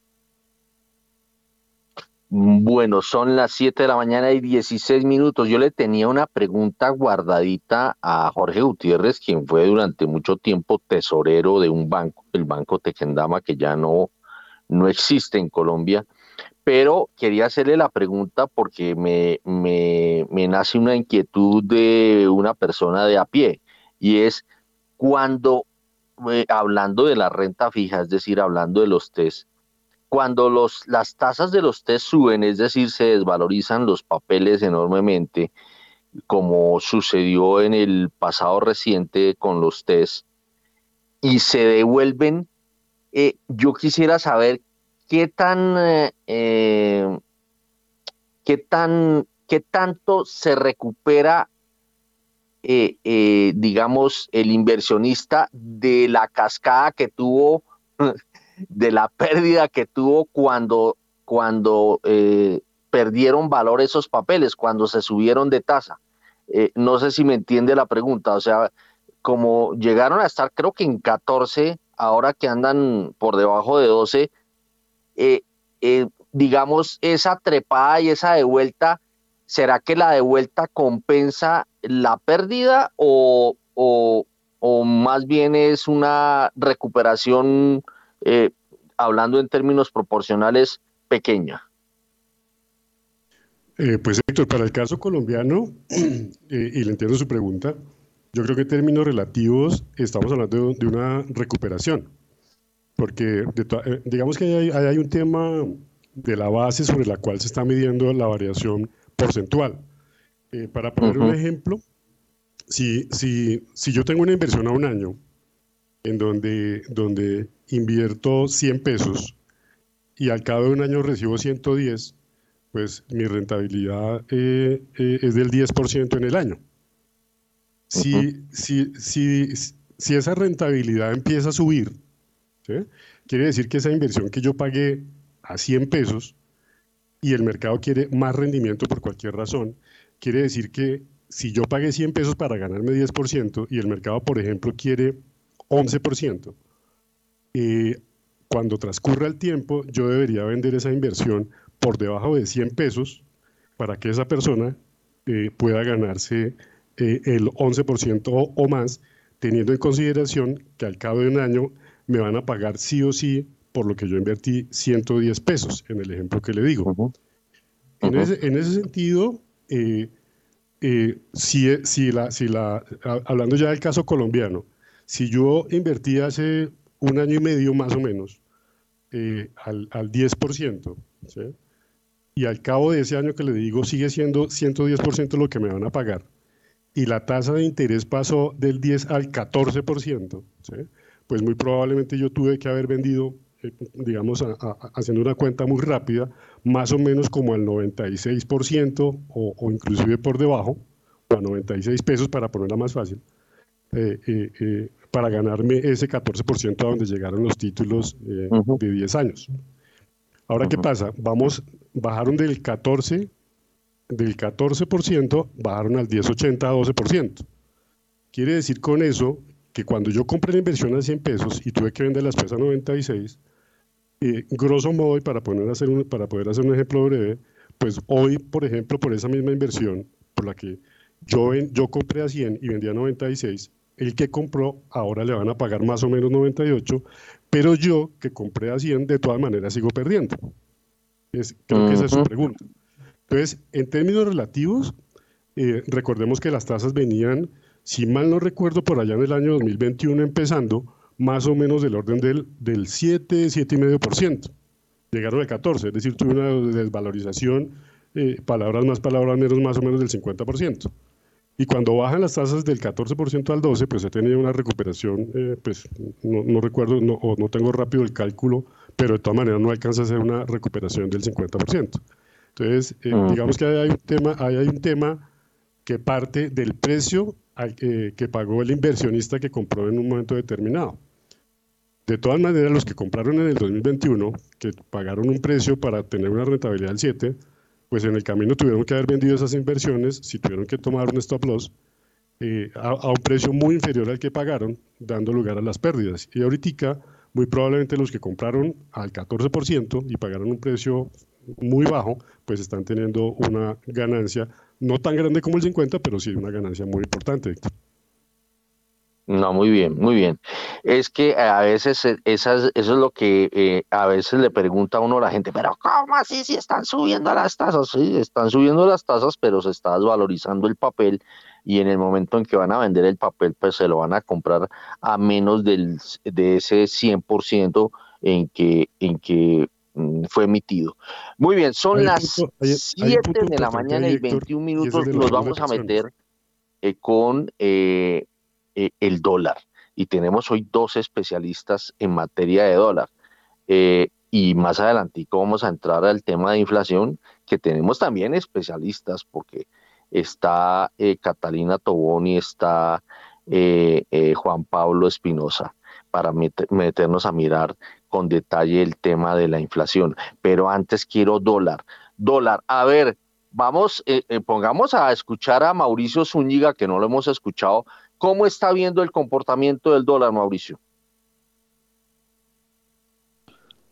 Héctor Leonardo, con los buenos días para la mesa de análisis, para el equipo de producción, para Juan Sebastián y para toda la gran audiencia de primera página. No, eh, en dólar eh, hemos visto jornadas muy interesantes. Eh, ha habido, pues obviamente, coqueteo eh, en esos niveles de 4.500, se ha devuelto a los 4.600. Hay una gran incertidumbre, los mensajes eh, a veces parecen muy claros, pero después se difuminan en otras declaraciones, en, en mucha duda, mucha inquietud.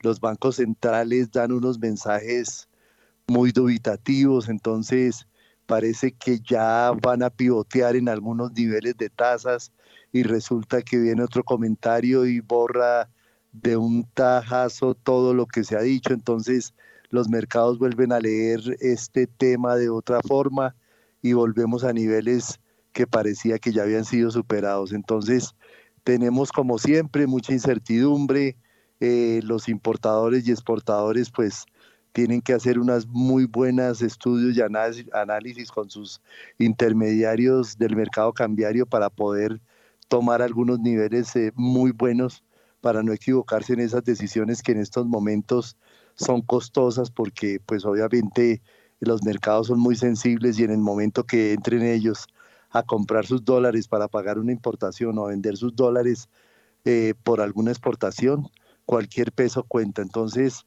eh, todavía no hay que cantar victoria, como lo decían, como lo decía Jorge en el análisis pasado todavía hay mucha ruido en el mercado, mucho análisis por hacer, eh, muy criticados los bancos centrales por algunos, algunos dicen que están haciendo lo, que es correcto, el Fondo Monetario también dice que no se deben aflojar la subida de tasas, entonces eh, es difícil para los analistas saber para dónde va este mercado cambiario.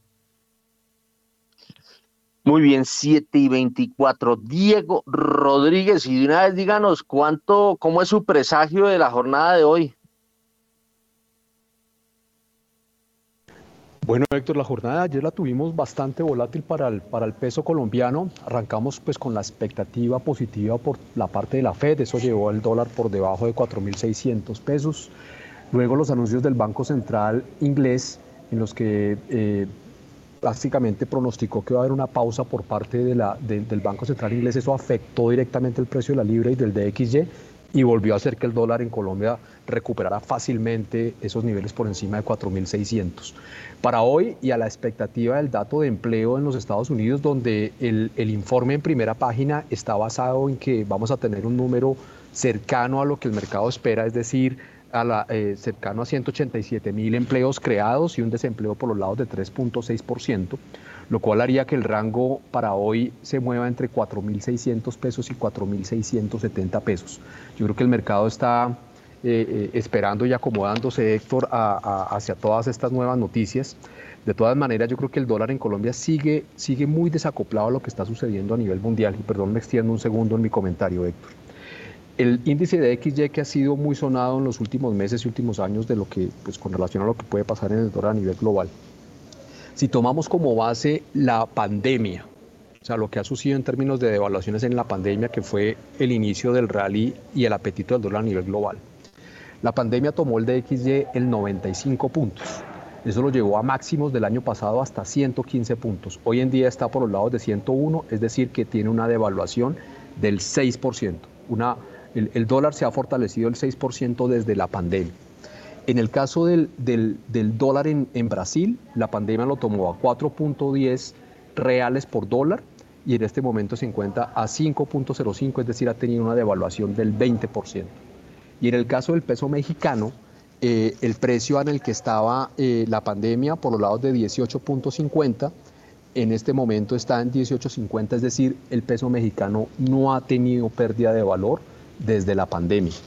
Eso quiere decir que el peso en Colombia, si nos devaluáramos o si estuviéramos en línea lo que está sucediendo, digamos, en Brasil, debería estar por los lados de 4 mil pesos. Eh, si estuviera como en el caso de México, deberíamos estar por los 3.300 pesos. Y si deberíamos estar por los lados del DXY, pues deberíamos estar cotizando cercano a los 3.700 pesos. Es decir, el dólar en Colombia sigue desacoplado. Hay que estar muy pendiente de lo que pasa con, el, con los flujos de inversión hacia emergentes. Eh, porque en la medida que eso se, se, acelere, pues ahí vamos a tener una oportunidad, digamos, interesante. Entonces, yo creo que eh, eh, hablando con los operadores del mercado cambiario, sí se ve apetito por el dólar cercano a los 4.700 pesos de entrada para hacer compra de TES y para especular también en la moneda a favor del peso. Entonces vamos a ver cómo se sigue consolidando este movimiento para las próximas semanas, Héctor. Muy bien, son las 7 de la mañana y 27 minutos. Mm, aquí yo estoy viendo un dato, pero bueno, eso lo vamos a desarrollar más adelante, que fue una recompra de bonos globales. Vámonos con Daniel Tamara, quien tiene información sobre eh, la encuesta que hizo primera página, ese sondeo último que hace antes de que se conozca la inflación eh, ya muy tradicional. Eh, primera página hoy hacia las 9 de la mañana, pasada las 9 va a revelar su dato de inflación de alimentos eh, y su pronóstico de inflación de alimentos y hacia las 10 pasadas va a revelar su pronóstico de inflación total. Hablando de la inflación de alimentos, el sondeo de primera página, que es diferente al pronóstico, el sondeo de primera página en materia de inflación de alimentos es el que nos va a contar Daniel Tamara. Para enero de 2023, la media de los pronósticos de los analistas del mercado financiero sitúa la inflación mensual de alimentos en 2,74%. Así lo dio a conocer el más reciente sondeo de primera página. Esto implicaría que en el primer mes del año, la variación anual del índice de precios al consumidor de alimentos se ubicó por encima del 26%. En términos mensuales, el dato que anticipan los agentes es 8 básico superior al registrado en diciembre de 2022, que fue de 2,66%, pero está 105 puntos puntos base por debajo del observado en enero del año pasado, que fue del orden de 3,79%. Las estimaciones más altas las tienen Colombiana con 3,8%, Casa de Bolsa también con 3,8% y Scandia con 3,79%. El resto de consultados por PP ubica la inflación de alimentos en menos de 3%, siendo las proyecciones más bajas las de Itaú con 1,65%, Banco de Bogotá con 2,1% y BBVA Research con 2,2%. Para Cora la variación mensual del índice de precios al consumidor de alimentos de enero no será muy diferente a la registrada un mes atrás. Bueno, 7 eh, de la mañana y 30 minutos. Y una vez mm, regálenos, Daniel Tamara, el sondeo en torno a la inflación total. Los analistas del mercado en promedio ubican la inflación mensual de enero de 2023 en 1,86%, con lo cual la variación anual superaría el 13,3%. Así lo revela la más reciente encuesta de primera página. La lectura mensual de la variación del índice de precios al consumidor de enero que pronostican los agentes es superior en 60 básicos con respecto al dato observado en diciembre de 2022, que fue de 1,26% y está 19 puntos base por encima de la cifra registrada en el primer mes del año pasado, que fue de 1,67%. En términos anuales, la inflación repuntaría cerca de 0,19 puntos porcentuales, pasando de 13,12% a 13,31%, un nuevo máximo desde marzo de 1999. Las proyecciones más altas para el primer mes de 2023 son las de Banco de Bogotá con 2,2%, Grupo Bolívar con 2,16% y Corfi Colombiana con 1,9%. Entre tanto, las estimaciones más bajas son las de acciones y valores con 1,44%, Scandia con 1,5% y BBVA Research con 1,6%. Las expectativas en esta materia para el cierre de 2023 subieron de 8,4% en la medición de PP para diciembre de 2022 a 9,51%. Cabe recordar que la inflación de todo 2022 fue de 13,12%. Bueno, esto está complicado. O sea, eh, yo pensé que pensé que el mercado estaba más afinado y más cercano. Yo veo que hay unas diferencias gigantes entre un, eh, una, un analista y otro, eh, tanto en inflación de alimentos como en inflación total. Ahí vemos que hay gente que está esperando, por ejemplo, inflación de alimentos de 1,65 y veo gente que está esperando inflación de alimentos eh, en, de 3,80. O sea, una diferencia brutal. Eh, y lo mismo pasa con la inflación total.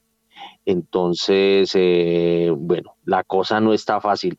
¿Cómo está viendo? Denos luces, Catalina Tobón de Escandia.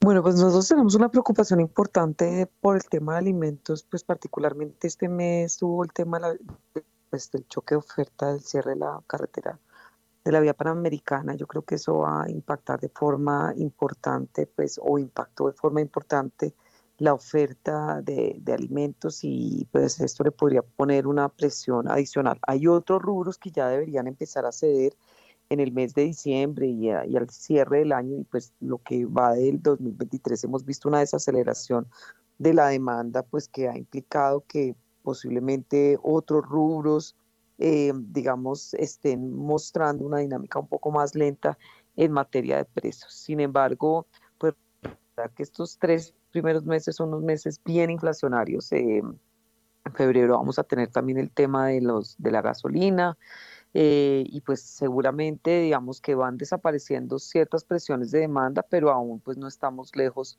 de esos choques de oferta y pues obviamente todo ese proceso de indexación que se viene eh, pues de un año altísimamente inflacionario que fue el 2022. Entonces, en síntesis, nosotros creemos que este mes la sorpresa pues puede ser por el lado de alimentos. Otros rubros nos pueden dar una sorpresa bajista, pero seguramente vamos a tener una inflación anualizada eh, por encima del cierre del 2022 y pues mucho más tendiente hacia niveles por encima del eh, anualizada en 13.3 o algo por encima incluso. Sus datos, sus datos son de el mes eh, alimentos cuánto Catalina? Alimentos la tenemos por encima del o acercándose al 3% y ya reviso el dato exacto, pero por encima, o sea, es, el dato que más nos preocupa para este mes. Bueno, ¿y total? Total la tenemos eh, por encima, digamos que tenemos diferentes escenarios, pero el escenario eh, pues base es más hacia el 1.70. Juan Pablo Espinosa de Colombia, ¿cómo está viendo la inflación? Bueno, Héctor, no, pues me parece primero que todo un mes muy interesante por, por esa divergencia de opiniones que usted menciona y de hecho yo hacía rato no veía que hubiera una, una dispersión tan amplia eh, porque, bueno, en su sondeo eh, la expectativa promedio es de 1,86, de hecho la que tenemos en Bancolombia para la inflación total está en 1,85, pero si revisamos la encuesta más reciente, del Banco de la República, la media de, todos los, pronósticos fue de 1. Eh, fue más o menos como alrededor de 1.6 aproximadamente. 1.61 para ser exactos. 1.61, exactamente. Y la de los analistas más acertados 2.06, es decir, que hay digamos, el, el, el, pronóstico que usted quiera sea hacia arriba, sea hacia abajo. Nosotros, como le decía en particular, estamos viendo para, para, todo, el, para todo el IPC una variación de 1,85, es decir, nosotros estaríamos muy, muy cerca de lo que ustedes eh, encontraron como promedio en el sondeo, eh, pero a diferencia de, de algunos colegas y, y, de lo que ahorita nos comentaba Catalina, nosotros eh, estamos, encontramos algo bien interesante en las señales de, de, de precios de alimentos que, que logramos capturar en tiempo real porque nosotros tenemos una inflación de alimentos de 1.48%, es decir, muy eh, inferior a las de algunos colegas. Eh, ese, ese, esa cifra nosotros la, la construimos a través de varias fuentes de información, pero hay una que, se llama Servipunto, que es un servicio de, de, recopilación de información que toma como referencia 63 mil establecimientos de comercio al por menor en Colombia, específicamente tiendas de barrio y mini mercados. Y hemos venido trabajando con esa información recientemente y nos ha dado, pues digamos, unas señales muy interesantes. Y lo, y lo curioso es que a pesar de que tenemos toda esta situación en el suroccidente del país, que Nariño es un, un, un departamento con una gran vocación agrícola y que produce por esta época del año ciertos productos claves en la canasta familiar, pues lo cierto es que no hemos visto todavía eh, un, un, impacto de esa situación. Y el hecho de que, eh, como les digo, estemos eh, haciendo un pronóstico de inflación de alimentos que es prácticamente la mitad de la, de, de, del pronóstico de algunos colegas, tiene que ver con que eh, productos que son bien importantes como las hortalizas y legumbres. Ahí estamos viendo una caída mensual del 7.5% para enero, en el caso de la cebolla 2.5% y la papa 1%. Entonces, eh, ahí ya en, en, esos productos, pues una, una, una corrección a la baja importante. No necesariamente va a ser una, una reducción de carácter permanente, pero sí por lo menos en el mes advertimos ese comportamiento y eso sumado a que el gran factor inflacionario que ha habido en alimentos que son las proteínas, las proteínas animales en particular, pues ya empiezan a mostrar también un, un avance pues mucho menos acelerado del que, del que tuvieron en meses previos. Dicho todo esto, si la inflación de alimentos no va a ser la gran protagonista en donde definitivamente sí estamos esperando un dato alto es en la inflación, justamente pues sin alimentos, eh, que, que, va a estar pues digamos impulsada al alza por una combinación de factores bien eh, digamos particular que se dio en el mes de enero de este año. Sí, está muy difícil esto. Eh, yo oyendo, oyéndolo a usted, oyendo a Catalina y viendo la encuesta, eh, no está fácil. Nosotros estamos terminando de pulir el dato que vamos a revelar hacia las nueve y cuarto de la mañana eh, en materia de inflación de alimentos y estamos trabajando también en el dato de inflación total. Pero la verdad, la verdad, no está fácil sacar el dato de inflación en este primer mes del año, que es, una, es una señal de cómo va a pintar en materia inflacionaria eh, el 2023. Bueno, son las 7 de la mañana y 39 minutos y yo quiero hacerle una pregunta a todos los panelistas eh, mm, para que todos me la respondan. Eh, y la pregunta es, ¿el Banco de la República se quedó corto en la última subida de tasas para tratar de controlar la inflación? ¿Sí o no? Arrancamos con los que no han echado eh, números en materia inflacionaria, entonces arranquemos pues con eh, Jorge Gutiérrez. No, Héctor, yo creo que no, yo creo que eh, para mi gusto es acertada la decisión del República. A ver, eh, Mauricio Zúñiga. Héctor, antes de darle mi, mi, mi respuesta, le, le, digo que el mercado, el, en eh, las horas antes de que abra, se está moviendo en 4.610 a 4.660. vamos a tener una apertura por encima de 4.600. Eh, ¿Y eso qué significa? ¿Es, bueno o es malo? No, pues eh, comparado con la apertura del día de ayer que estuvo por el lado de 4.580 y alcanzó a, tener niveles interesantes hacia abajo, eh, fortaleciendo el peso, pues el día de hoy tenemos todo lo, todo lo contrario, ¿no? Entonces, pues la gente busca por debajo de 4.600, busca hacer operaciones, busca coberturas, eh, se mueve el mercado bastante bien por debajo de los niveles de 4.600. Eh, no quiere decir que por encima no lo haga, pero pues ya las expectativas es nuevamente volver a encontrar niveles por debajo de lo que estamos diciendo. Eh, no, yo coincido con Jorge también. me parece que esos tres cuartos de punto, esos 75 puntos básicos, eh, dieron como algo de mensaje en el sentido de seguir combatiendo esa inflación tan fuerte, pero eh, también como preocupándose por la eh, no ir a desacelerar mucho la economía que ya pues en términos de tasa de interés ya está muy muy golpeada, muy restrictiva y, y obviamente se ven desaceleraciones importantes. Entonces, creo que esos 75 básicos eh, mandaron implícito un mensaje en ambos sentidos, manejar la inflación y, no golpear tanto la economía. Bueno, son las 7 de la mañana y 42 minutos más puntuales, por favor, porque estamos hoy popochos de analistas. A ver, a las 7 y 42, eh, Diego Rodríguez. Sí, pues yo estoy de acuerdo, creo que fue acertado el movimiento. El nivel de tasas que tenemos en este momento pues es demasiado alto. Es imposible hacer un proyecto nuevo en Colombia y las personas que tienen créditos atados a proyectos de menos rentabilidad pues realmente la están pasando muy mal y, se vienen meses muy complicados para el sector eh, formal, Héctor.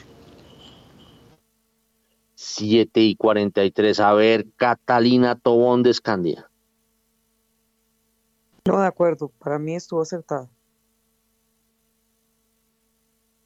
Juan Pablo Espinosa de Bancolombia.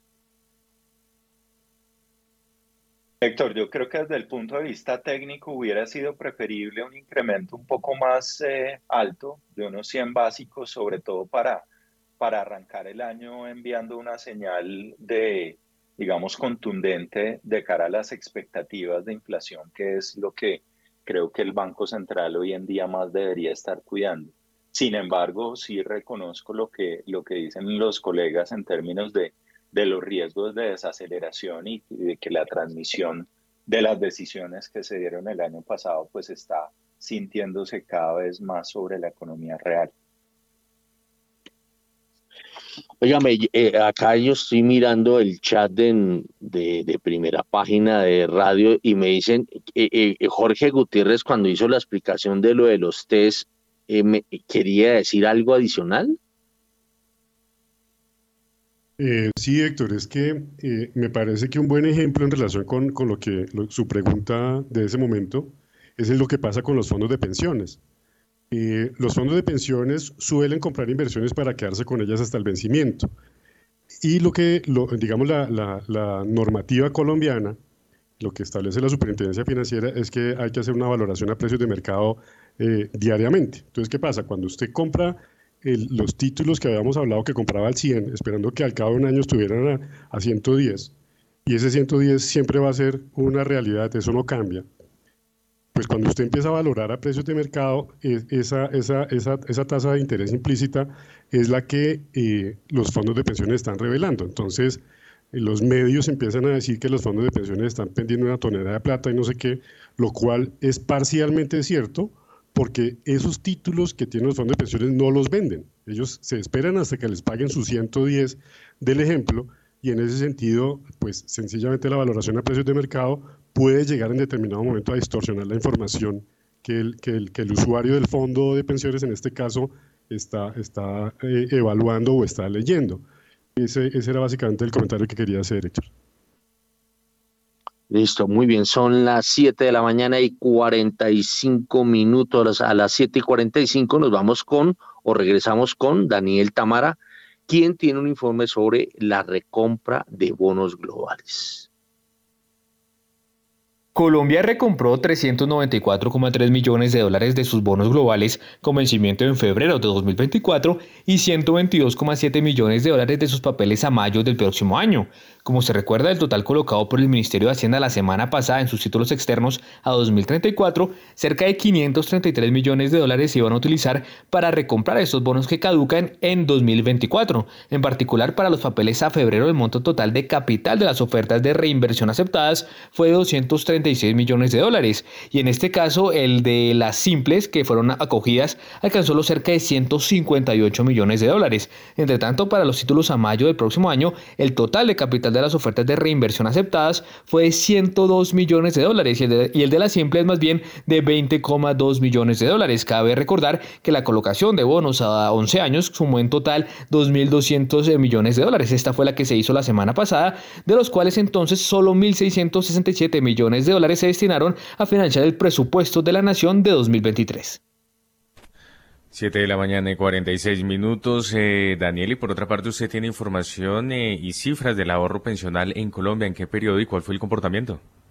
En 2022 el ahorro pensional en Colombia disminuyó cerca de 3,6%, pasando de 358 billones de pesos en 2021 a cerca de 345 billones de pesos en 2022. De acuerdo con cifras de Asofondos, si bien se presentaron movimientos negativos en los fondos pensionales en los primeros trimestres de 2022, en el periodo octubre-diciembre se generaron rendimientos por cerca de 20 billones de pesos. Cabe destacar que del total del ahorro, cerca del 66% corresponde a rendimientos también cabe mencionar que el régimen de ahorro individual, en este caso al cierre de 2022, muestra un primer segmento de pensionados que ya supera los 270 mil eh, afiliados, más bien que ya están pensionados. Según el gremio, además, las rentabilidades de los recientes 11 años suman cerca de 167 billones de pesos, en la ventana de 5 años cerca de 84 billones de pesos y en 2 años más de 16 billones de pesos.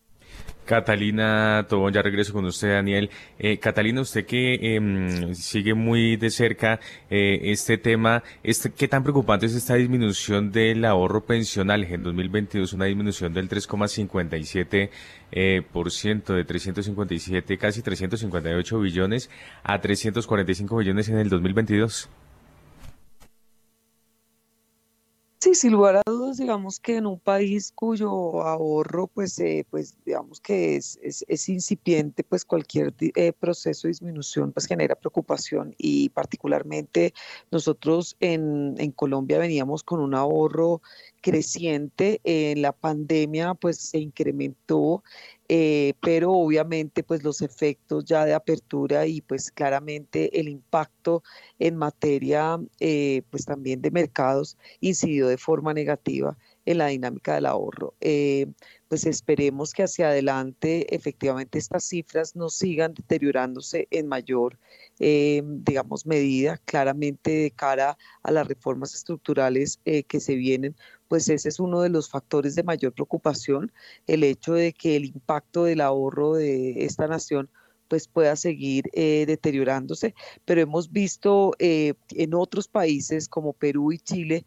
donde eh, digamos que se autorizó el gasto, el, digamos que, em, que la, gente pudiera coger el, ahorro con su pensión y gastarse una proporción, y eso aún eh, pues es más preocupante y genera una erosión eh, mayor en, términos generales en, el ahorro del, país. Entonces en Colombia eso lo hemos hecho bien, hemos protegido y hemos mantenido, digamos, ese ahorro eh, de, las pensiones alejado un poco de, ese, de ese, consumo de, los agentes, pero obviamente tenemos muchos factores de incertidumbre hacia adelante y por supuesto el, la dinámica del ahorro en general que vimos eh, pues el último año frente a lo que alcanzamos a, a, niveles tanto pre-pandemia como durante la pandemia, pues sí se ha erosionado muchísimo y estamos en niveles pues muy bajos de ahorro eh, frente a la historia de nuestra economía y en términos relativos frente al mundo, pues somos un país de muy bajo ahorro. Gracias, Catalina. Siete de la mañana y 50 minutos. Jorge Gutiérrez, ¿esto tiene algunos otros efectos? Eh, me refiero a la disminución de este ahorro pensional. Por ejemplo, ¿tiene eh, efectos en la bolsa? Yo creería que muy poco, eh, Juan Sebastián, porque pues como, como se ha mencionado hasta el cansancio, nuestra bolsa pues definitivamente no es representativa de muchas cosas. La liquidez y bueno, una cantidad de cosas que se ha mencionado suficientemente acá, no, digamos, no hace que, que ese tipo de cosas pues no nos afecten de manera determinante, Juan Sebastián. Gracias, Jorge. Siete de la mañana y 51 minutos. Continuamos eh, con usted, Daniel Tamara, porque Hacienda lista un decreto. ¿De qué se trata y para qué? El Ministerio de Hacienda lista un decreto para modificar las tarifas de retención en la fuente para capturar en 2023 parte de los recaudos previstos por los impuestos incluidos en la reciente reforma tributaria. Según lo explicó el gobierno al realizar cambios en la tarifa de retenciones y autorretenciones de las compañías de estos sectores que son afectados por las medidas de la tributaria, se disminuirá el impacto en la caja que generarán esas disposiciones en la vigencia 2024 sobre las empresas y se permitirá una distribución del recaudo en diversos pagos durante la vigencia 2023. Por lo tanto, la mayor liquidez que se genera como consecuencia de la implementación de las modificaciones a las tarifas de autorretenciones conlleva una menor necesidad de financiamiento de la nación y permite lograr eficiencia en la administración general de la liquidez. Dentro de las medidas de la tributaria a las que aplicará esta normativa están eh, la no deducibilidad de regalías y la imposición de una sobretasa a las empresas de los sectores de extracción de petróleo crudo y carbón y el establecimiento de un límite de 3% a los beneficios y estímulos tributarios para las sociedades nacionales, entre otros. Muy bien, 7 de la mañana y 52 minutos. Eh, más información de subastas de TES hasta ahora, Daniel. En enero de 2023, el bit to cover promedio de las subastas de test corto plazo subió a 3,48 veces el monto ofertado. En el primer mes de 2022 había sido de, de 3 veces. En las cinco colocaciones del mes pasado, esta relación de demanda sobre monto ofrecido se ubicó en su orden de primera a última en 3,1 veces, 2,6, 3,9, 3,5 y 4,3 veces. En todo 2022, cabe recordar, el bit to cover promedio fue de 2,23 eh, veces. Hay que tener en cuenta pues que las subastas terminaban anticipadamente. En este caso hay que mencionar que en septiembre se ubicó en promedio en cerca de 2,3 veces, en agosto en 2,2 veces y en julio en 1,4 veces. De acuerdo con cifras del Ministerio de Hacienda en el primer mes de 2021, el Bitucover promedio había sido de 3,6 veces. Bien, 7 de la mañana y 53 minutos. Hasta ahora el petróleo de referencia Brent llegó a 82 dólares con 17 centavos el barril, pierde 0,01%, mientras que el WTI desciende 0,03% hasta ahora y se cotiza en 75 dólares con 86 centavos el barril. Más información hasta ahora, mm, Daniela, además que tiene que ver con deuda. Hacienda girará más de 248 millones de dólares para pagar las deudas en moneda extranjera en febrero de 2022 y más de 15,5 billones de pesos para obligaciones en el frente local. En el caso de los pagos de deuda externa se incluyen intereses y comisiones de créditos con el Banco Mundial, el Banco Interamericano de Desarrollo y el Banco de Desarrollo de América Latina, al igual que giros a los tenedores de bonos globales colombianos por un monto superior a los 116 millones de dólares. También están eh, más de 36,7 millones de derechos especiales de giro que se le adeudan al Fondo Monetario Internacional. Con respecto a la deuda interna, se girarán más de 410 mil millones de pesos a los tenedores de TES en pesos, tanto de corto como de largo plazo y más del equivalente a 15,1 billones de pesos a los poseedores de TES en VR. Estos pagos corresponderán al periodo comprendido entre el primero y el 28 de febrero de 2023. Gracias, Daniel Tamara, por su información. Siete de la mañana y 54 minutos. Hasta ahora los futuros del Dow Jones eh, previo a la apertura caen 0,21%. Los del Standard Poor's descienden 0,61% Mauricio. Y por su parte, los futuros del Nasdaq 100 descienden 1,05% previo a esta apertura. Actualicemos entonces perspectivas en relación eh, con lo que va a ser la apertura en unos minutos eh, y lo que será el cierre de esta semana con arranque de mes.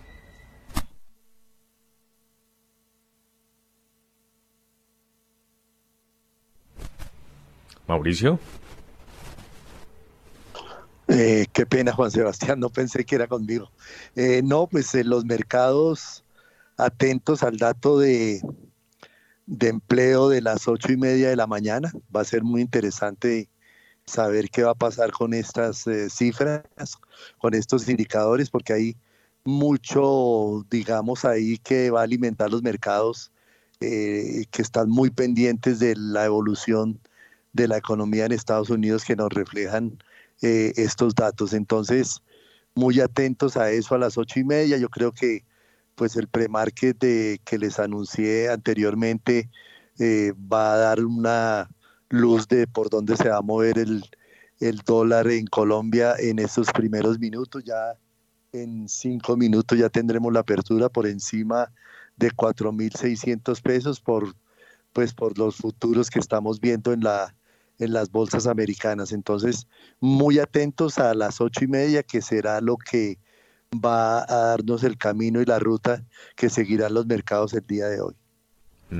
Gracias, Mauricio. Además, tiene en cuenta todo lo que ha sido esta semana con resultados de compañías y además decisiones por parte de la Reserva Federal, eh, también el Banco Central Europeo, Banco de Inglaterra y otros bancos centrales en relación con su política monetaria. Ya son las 7 de la mañana y 56 minutos y William Varela, usted tiene información desde el Congreso de la República, trámites, eh, reformas, que se adelanta hasta ahora. Muy buenos días.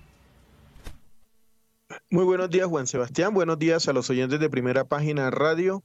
Pues le cuento, ya estamos en campaña política. Se las voy a explicar fácil a nuestros clientes y a nuestros oyentes. Estamos en plena campaña ya para elegir candidatos a alcaldía y gobernaciones. Y ustedes dirán, pero falta mucho. No, señores, esto se está enredando. Esto comenzó ya desde febrero movido. La próxima semana se reinician las sesiones del Congreso y se reinician los debates a funcionarios del gobierno en un inicio de campaña bien caldeado. ¿Y por qué campaña? Dice, dicen ustedes. Pues el primero en que va a pasar al banquillo a debate de control político en plena campaña ya política que es de octubre va a ser el señor ministro de Transporte Guillermo Reyes. Los temas claves con él será el metro de Bogotá, y las medidas contra plataformas digitales eh, que pues ya no podrían funcionar fácilmente en el país con todo lo que se ha dicho en, en estas dos últimas semanas. La Comisión Accidental para el Seguimiento a la Construcción del Metro de Bogotá acaba de citar al ministro de Transporte el martes 8 de febrero, la próxima semana, ¿Qué tema? Que explique cómo se va a financiar el Metro de Bogotá y los nuevos anuncios que han generado una tremenda batalla política en la capital de la República. David Luna, integrante de esta comisión, así explicó por qué citan al ministro al Congreso a un debate de control político por lo que ha dicho en las últimas horas sobre cambiar la forma de financiar el metro de la capital de Colombia. Varela, sigamos sin declaraciones porque ya nos acercamos a las 8, em, pero ¿qué más reacciones ah, hubo? ¿Qué más se dijo al respecto? Pues le cuento que eh, todos los integrantes de esta comisión ah, eh, eh, del Congreso de la República, pues han manifestado que se deben dar explicaciones sobre lo que va a ser el futuro del metro. Eh, definitivamente la pelea política que se está presentando para el futuro apoyo al alcalde o el candidato a la alcaldía de Bogotá entre el Pacto Histórico y la Alianza Verde ya tomó ribetes muy fuertes. Este debate del metro tiene un trasfondo político, como ya pues, nos lo han dicho todos los analistas, y eh, la pelea ya no es solo entre el presidente Gustavo Petro y la alcaldesa Claudia López por el tema de, de, cómo se va a financiar el metro, si lo van a cambiar eh, eh, el diseño, el trazado, sino que ya esto tiene un trasfondo de lo que va a ser el la elección del próximo alcalde de Bogotá. Así que le cuento que eh, el tema no va a quedarse ahí, esto se va a ampliar, va a ser, van a ser un par de semanas bien candentes sobre el futuro del Metro de Bogotá, que los habitantes, los nacidos y los que pues eh, hemos venido a vivir a la ciudad estamos esperando desde hace muchos años, Juan Sebastián. Bueno, lo dejo ahí porque ya prácticamente van a ser las 8 de la mañana. Sí, señor, óigame, pero no se vaya a desconectar Varela porque eh, también sería bueno que habláramos cómo avanza el tema de reformas, ¿no? Recordemos que eh, ya hay como mucha expectativa en relación con la publicación, en lo que será em, el compartir de estas reformas que se van a adelantar en el Congreso. Permítame, vamos con la actualización de las 8 de la mañana en punto y volvemos con este tema.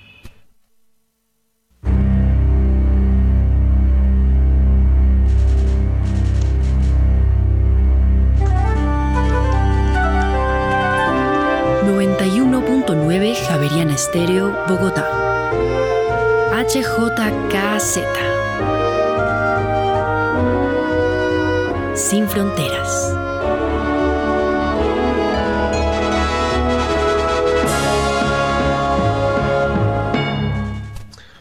8 de la mañana en punto, continuamos en primera página Radio Varela, entonces puntualmente, eh, ¿qué, información tenemos en relación con las eh, reformas pensional, también reforma laboral y una muy importante de la que se habló mucho esta semana, de la salud?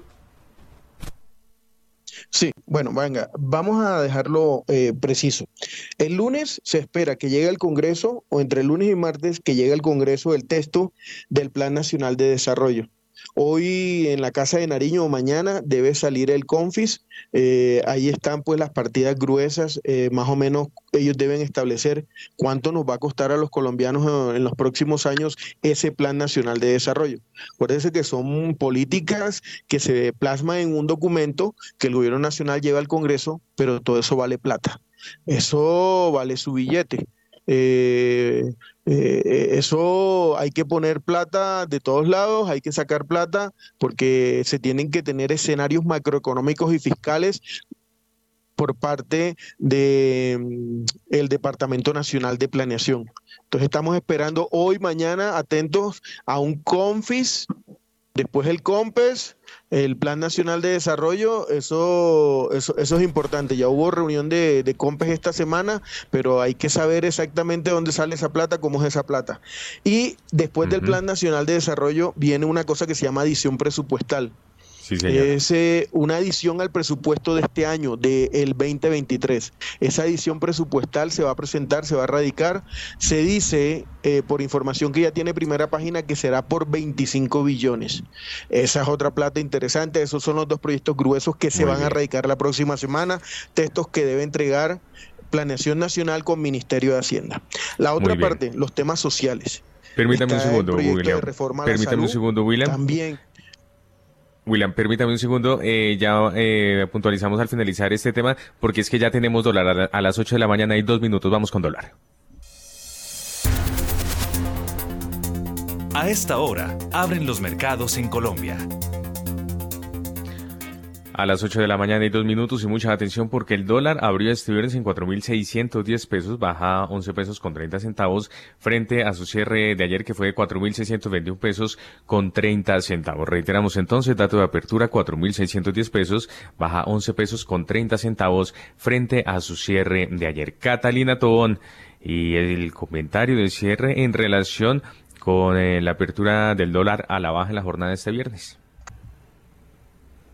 Yo creo que el comportamiento del tipo de cambio va a estar muy ligado a esa dinámica del DXY. Seguimos viendo un DXY por debajo de 102 puntos, una expectativa de que la Fed pues siga siendo cauta con sus incrementos de tasas y eso pues digamos le quita esa fuerza eh, al dólar a escala global. En ese orden de ideas pues no descartamos que podamos volver a ver niveles por debajo eh, de 4.600, no obstante resaltar que después de un mes de mucho apetito por riesgo, es normal que haya, eh, pues digamos, momentos de toma de utilidades y seguramente esa toma de utilidades puede generar eh, pues una cierta volatilidad en todos los activos, incluyendo pues eh, las monedas emergentes y particularmente el tipo de cambio a escala local. Gracias Catalina y un feliz fin de semana. Juan Pablo, a esta hora el dólar a la baja y el petróleo al alza. Sí, yo creo que un, un, indicador clave que nos va a determinar la dirección de la jornada hoy es el resultado del mercado laboral que, que está por salir en Estados Unidos. Una sorpresa particularmente a la baja podría darle eh, pues mucho más ímpetu a, a, esas tendencias que usted menciona, Juan Sebastián. Gracias, Juan Pablo. 8 de la mañana en cuatro minutos. Eh, Diego Rodríguez, eh, sus reacciones en relación con esta apertura del dólar. Bueno, Juan, yo creo que luego de cuatro semanas a la baja, el mercado esta semana yo creo que no va a generar un mínimo adicional, lo cual pues hace prever una posible corrección para la próxima semana. Vamos a ver si se termina de consolidar este movimiento, eh, Juan. Gracias. Muy bien, Diego, muchas gracias. 8 de la mañana y 5 minutos. Mauricio Zúñiga, eh, esta apertura en relación, en, en acorde mejor con lo esperado. Eh, sí, Juan Sebastián, eh, por encima de 4.600, como lo habíamos dicho. Eh, vimos también ya una máxima de 4.628. Entonces el mercado, yo creo, complementando lo que han dicho los analistas, muy pegado al DXY y muy pegado a los datos de, empleo. Eh, esperaríamos a ver si vuelve a, tomar ese rumbo a 4.580, y, pero, pero yo creo que el mercado ya con fin de semana y todo no va a tener un movimiento muy fuerte a no ser de que el dato de las ocho y media sea algo muy fuerte y cambie un poco la, el ritmo de lo que pueda pasar hoy. Muy bien, Mauricio, 8 y 6. Y finalmente, Jorge Gutiérrez, petróleo de referencia Brent en verde 0,21% al alza, mientras que el WTI también se recupera 0,20% en este momento, con un dólar a la baja. Eh, pues, Juan Sebastián, yo creo que va a comportarse ahí de manera lateral por este, digamos, por el día de hoy. No veo razones importantes para pensar que el dólar tenga que volver a subir. Más bien lo, más bien lo veo como con una una leve tendencia a que siga bajando por unos días más. Muy bien, gracias Jorge. 8 de la mañana y 6 eh, minutos. Y Daniela Tobón, usted tiene información que tiene que ver con el proyecto de decreto que le da facultades al presidente Petro para asumir la función de regulación de los servicios públicos que se conoce. Una semana después de que el presidente Gustavo Petro anunciara que retomaría las funciones para regular los servicios públicos, el gobierno nacional ya tiene listo un decreto que materializa esa orden en lo que tiene que ver con las comisiones de regulación de energía y gas y la regulación del agua potable y saneamiento básico. El proyecto de decreto tiene cuatro artículos y será firmado, además del presidente, por los ministros de Hacienda, Vivienda, Minas y Energía y el director del Departamento Nacional de Planeación. De acuerdo con el proyecto de decreto, dice que el presidente podrá solicitar el apoyo técnico de las comisiones de regulación y demás entidades de cada sector. Además, añaden que tendrán en cuenta los lineamientos de ejecución a los valores constitucionales, garantía de participación ciudadana y garantía de eficiencia y solidaridad tarifaria, entre otros. Muy bien, 8 y 7 de la mañana, Daniele. Por otra parte, hay novedades por parte de la Agencia Nacional de Hidrocarburos. La ministra de Minas y Energía, Irene Vélez, firmó recientemente una norma que hace que la Agencia Nacional de Hidrocarburos no tenga plazos para tramitar las propuestas de las petroleras sobre nuevas áreas de exploración. Recordemos que antes de esta norma, las compañías interesadas en un área de nueva exploración le podían solicitar a la Agencia Nacional de Hidrocarburos la firma de un contrato y la entidad tenía un plazo estipulado para tramitar dicha propuesta. Sin embargo, la nueva norma dejaría sin tiempo estipulado el trámite de las propuestas presentadas, incluso estas podrían quedar archivadas. Cabe resaltar que la ministra de Minas y Energía ha dicho en varias ocasiones que durante el gobierno del presidente Gustavo Petro no se firmarán nuevos contratos de exploración y explotación de hidrocarburos. Y hay movimientos en la canadiense Somagold. Mark Brink es el nuevo vicepresidente de operaciones de la canadiense Somagol y tendrá el objetivo de aumentar la producción de la mina Cordero en Antioquia. De acuerdo con la compañía, el directivo completó cursos de educación sobre temas relacionados con el diseño, la gestión y la expansión de las minas de la compañía en Colombia, incluida la seguridad minera, el hormigón proyectado para el apoyo subterráneo, la ventilación de minas y la tecnología de relleno. La canadiense aseguró que todo el equipo de operaciones en Colombia le reportará directamente a Mark. Eh, Daniela, y finalmente usted tiene cifras eh, de las ventas de minerales eh, colombianos en el año anterior. En el 2022, las ventas de minerales colombianos aumentaron un 34% en comparación con el año anterior. Las regalías mineras alcanzaron los 6,13 billones de pesos en el año 2022. Además, las cifras de producción de oro, carbón, níquel y cemento terminaron al alza en ese año. De cara al 2023, el sector minero estima compras a la industria nacional por más de 14 billones de pesos, según los datos presentados por la Asociación Colombiana de Minería. Gracias, Daniela, por su completa información. 8 de la mañana y 10 minutos. Y Juan Carlos Bernal, ¿de qué se trata una reglamentación eh, que recientemente dictó la Superintendencia Financiera? La Superintendencia Financiera de Colombia reglamentó que las entidades vigiladas pudieran celebrar cualquier tipo de contrato derivado de crédito con agentes del exterior autorizados. Esta decisión había sido tomada por el Ministerio de Hacienda previamente.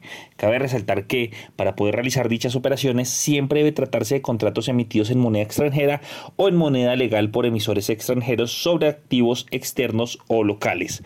Para dar cumplimiento a lo dispuesto en la resolución, la Superintendencia modificó el estatuto orgánico del sistema financiero, el cual ya está rigiendo. Muy bien, 8 y 10. Y por otra parte, usted tiene información de la bolsa. En enero los comisionistas de bolsa sumaron un 48,37% del total de acciones vendidas de las empresas del grupo empresarial antioqueño. En total, durante el primer mes del año se negociaron 131.398 millones de especies en la Bolsa de Valores de Colombia. En las compras, las personas naturales lideraron el 31,19%, seguido por el sector real con 19,91%. Y las comisionistas de bolsas eh, compraron 18,22% tras las ocho OPAs que se registraron en 2022 por parte de los Gilinski para poder tomar el control del GEA, tres eh, en Grupo Sura, uno en Grupo Argos, que fue desierta, y cuatro en Nutresa, dos de ellas desiertas. Estas compañías em, que quedaron al mando del Grupo Caleño, que tienen mayor participación de este Grupo Caleño, eh, y, o que haya tomado mayor control, son especies que han perdido liquidez y en las que también em, participaron fondos de pensiones y extranjeros. Gracias, Juan Carlos. 8 de la mañana y 11 minutos. Y Rolando Lozano tiene la noticia empresarial hasta ahora. Rolando. ENSA, que es una compañía controlada por empresas públicas de Medellín, solicitó un préstamo por 100 millones de dólares a la Corporación del Banco Interamericano de Desarrollo. La empresa destinará los recursos a actividades propias de su negocio en una zona que tiene concesionada en Panamá. Aunque ENSA no reveló detalles del empréstito, sería utilizado para actividades socioambientales así como puente de una emisión de bonos. Durante el 2022, ENSA concretó inversiones por 57 millones de dólares destinadas a mejoras de la red de distribución de energía, así como en el frente del servicio al consumidor. La firma también es responsable de instalar y operar el alumbrado público en las zonas concesionadas. Igualmente, la empresa cuenta en el país vecino con cerca de 500 mil usuarios entre residenciales y grandes clientes. Gracias, Rolando. 8 y 12 de la mañana. Y Leo Gómez, usted tiene información acerca de la reacción del presidente Petro en relación con la publicación de una encuesta que medía la percepción sobre el sistema de salud. ¿Qué dijo? En su cuenta de Twitter, el mandatario Gustavo Petro trinó el día de ayer sobre la reciente encuesta realizada por la Asociación Nacional de Empresarios de Colombia, más conocida como la ANDI. En este mostró su inconformidad diciendo que no todos los colombianos pudieron ser encuestados, pues el actual sistema de salud no les permitió ser atendidos y morir. Adicionalmente a esto, también recordó que la propuesta que se tiene desde el gobierno a la reforma de la salud está centrada en la priorización de la atención primaria para que así ésta llegue a todos los colombianos del país. Finalmente, también dijo que el asegurador de última instancia siempre ha sido el Estado y seguirá siéndolo cuando se habla del sistema de salud. Gracias, Leo. 8 de la mañana y 13 minutos. Y de esta manera llegamos entonces al final de esta emisión. A ustedes muchas gracias por haber estado con nosotros. A Catalina Tobón, Juan Pablo Espinosa, Guillermo Valencia, Mauricio Zúñiga, Jorge Gutiérrez, Diego Rodríguez y Julio César Herrera, nuestros invitados el día de hoy. Héctor Hernández en la dirección y en la presentación, quien les habla, Juan Sebastián Ortiz. Los invitamos a que continúen en Javeriana Estéreo. Ya llega Mañanas Sin Fronteras. Nos encontramos el próximo lunes desde las 6 de la mañana en Primera Página Radio. Que tengan todos ustedes un feliz fin de semana.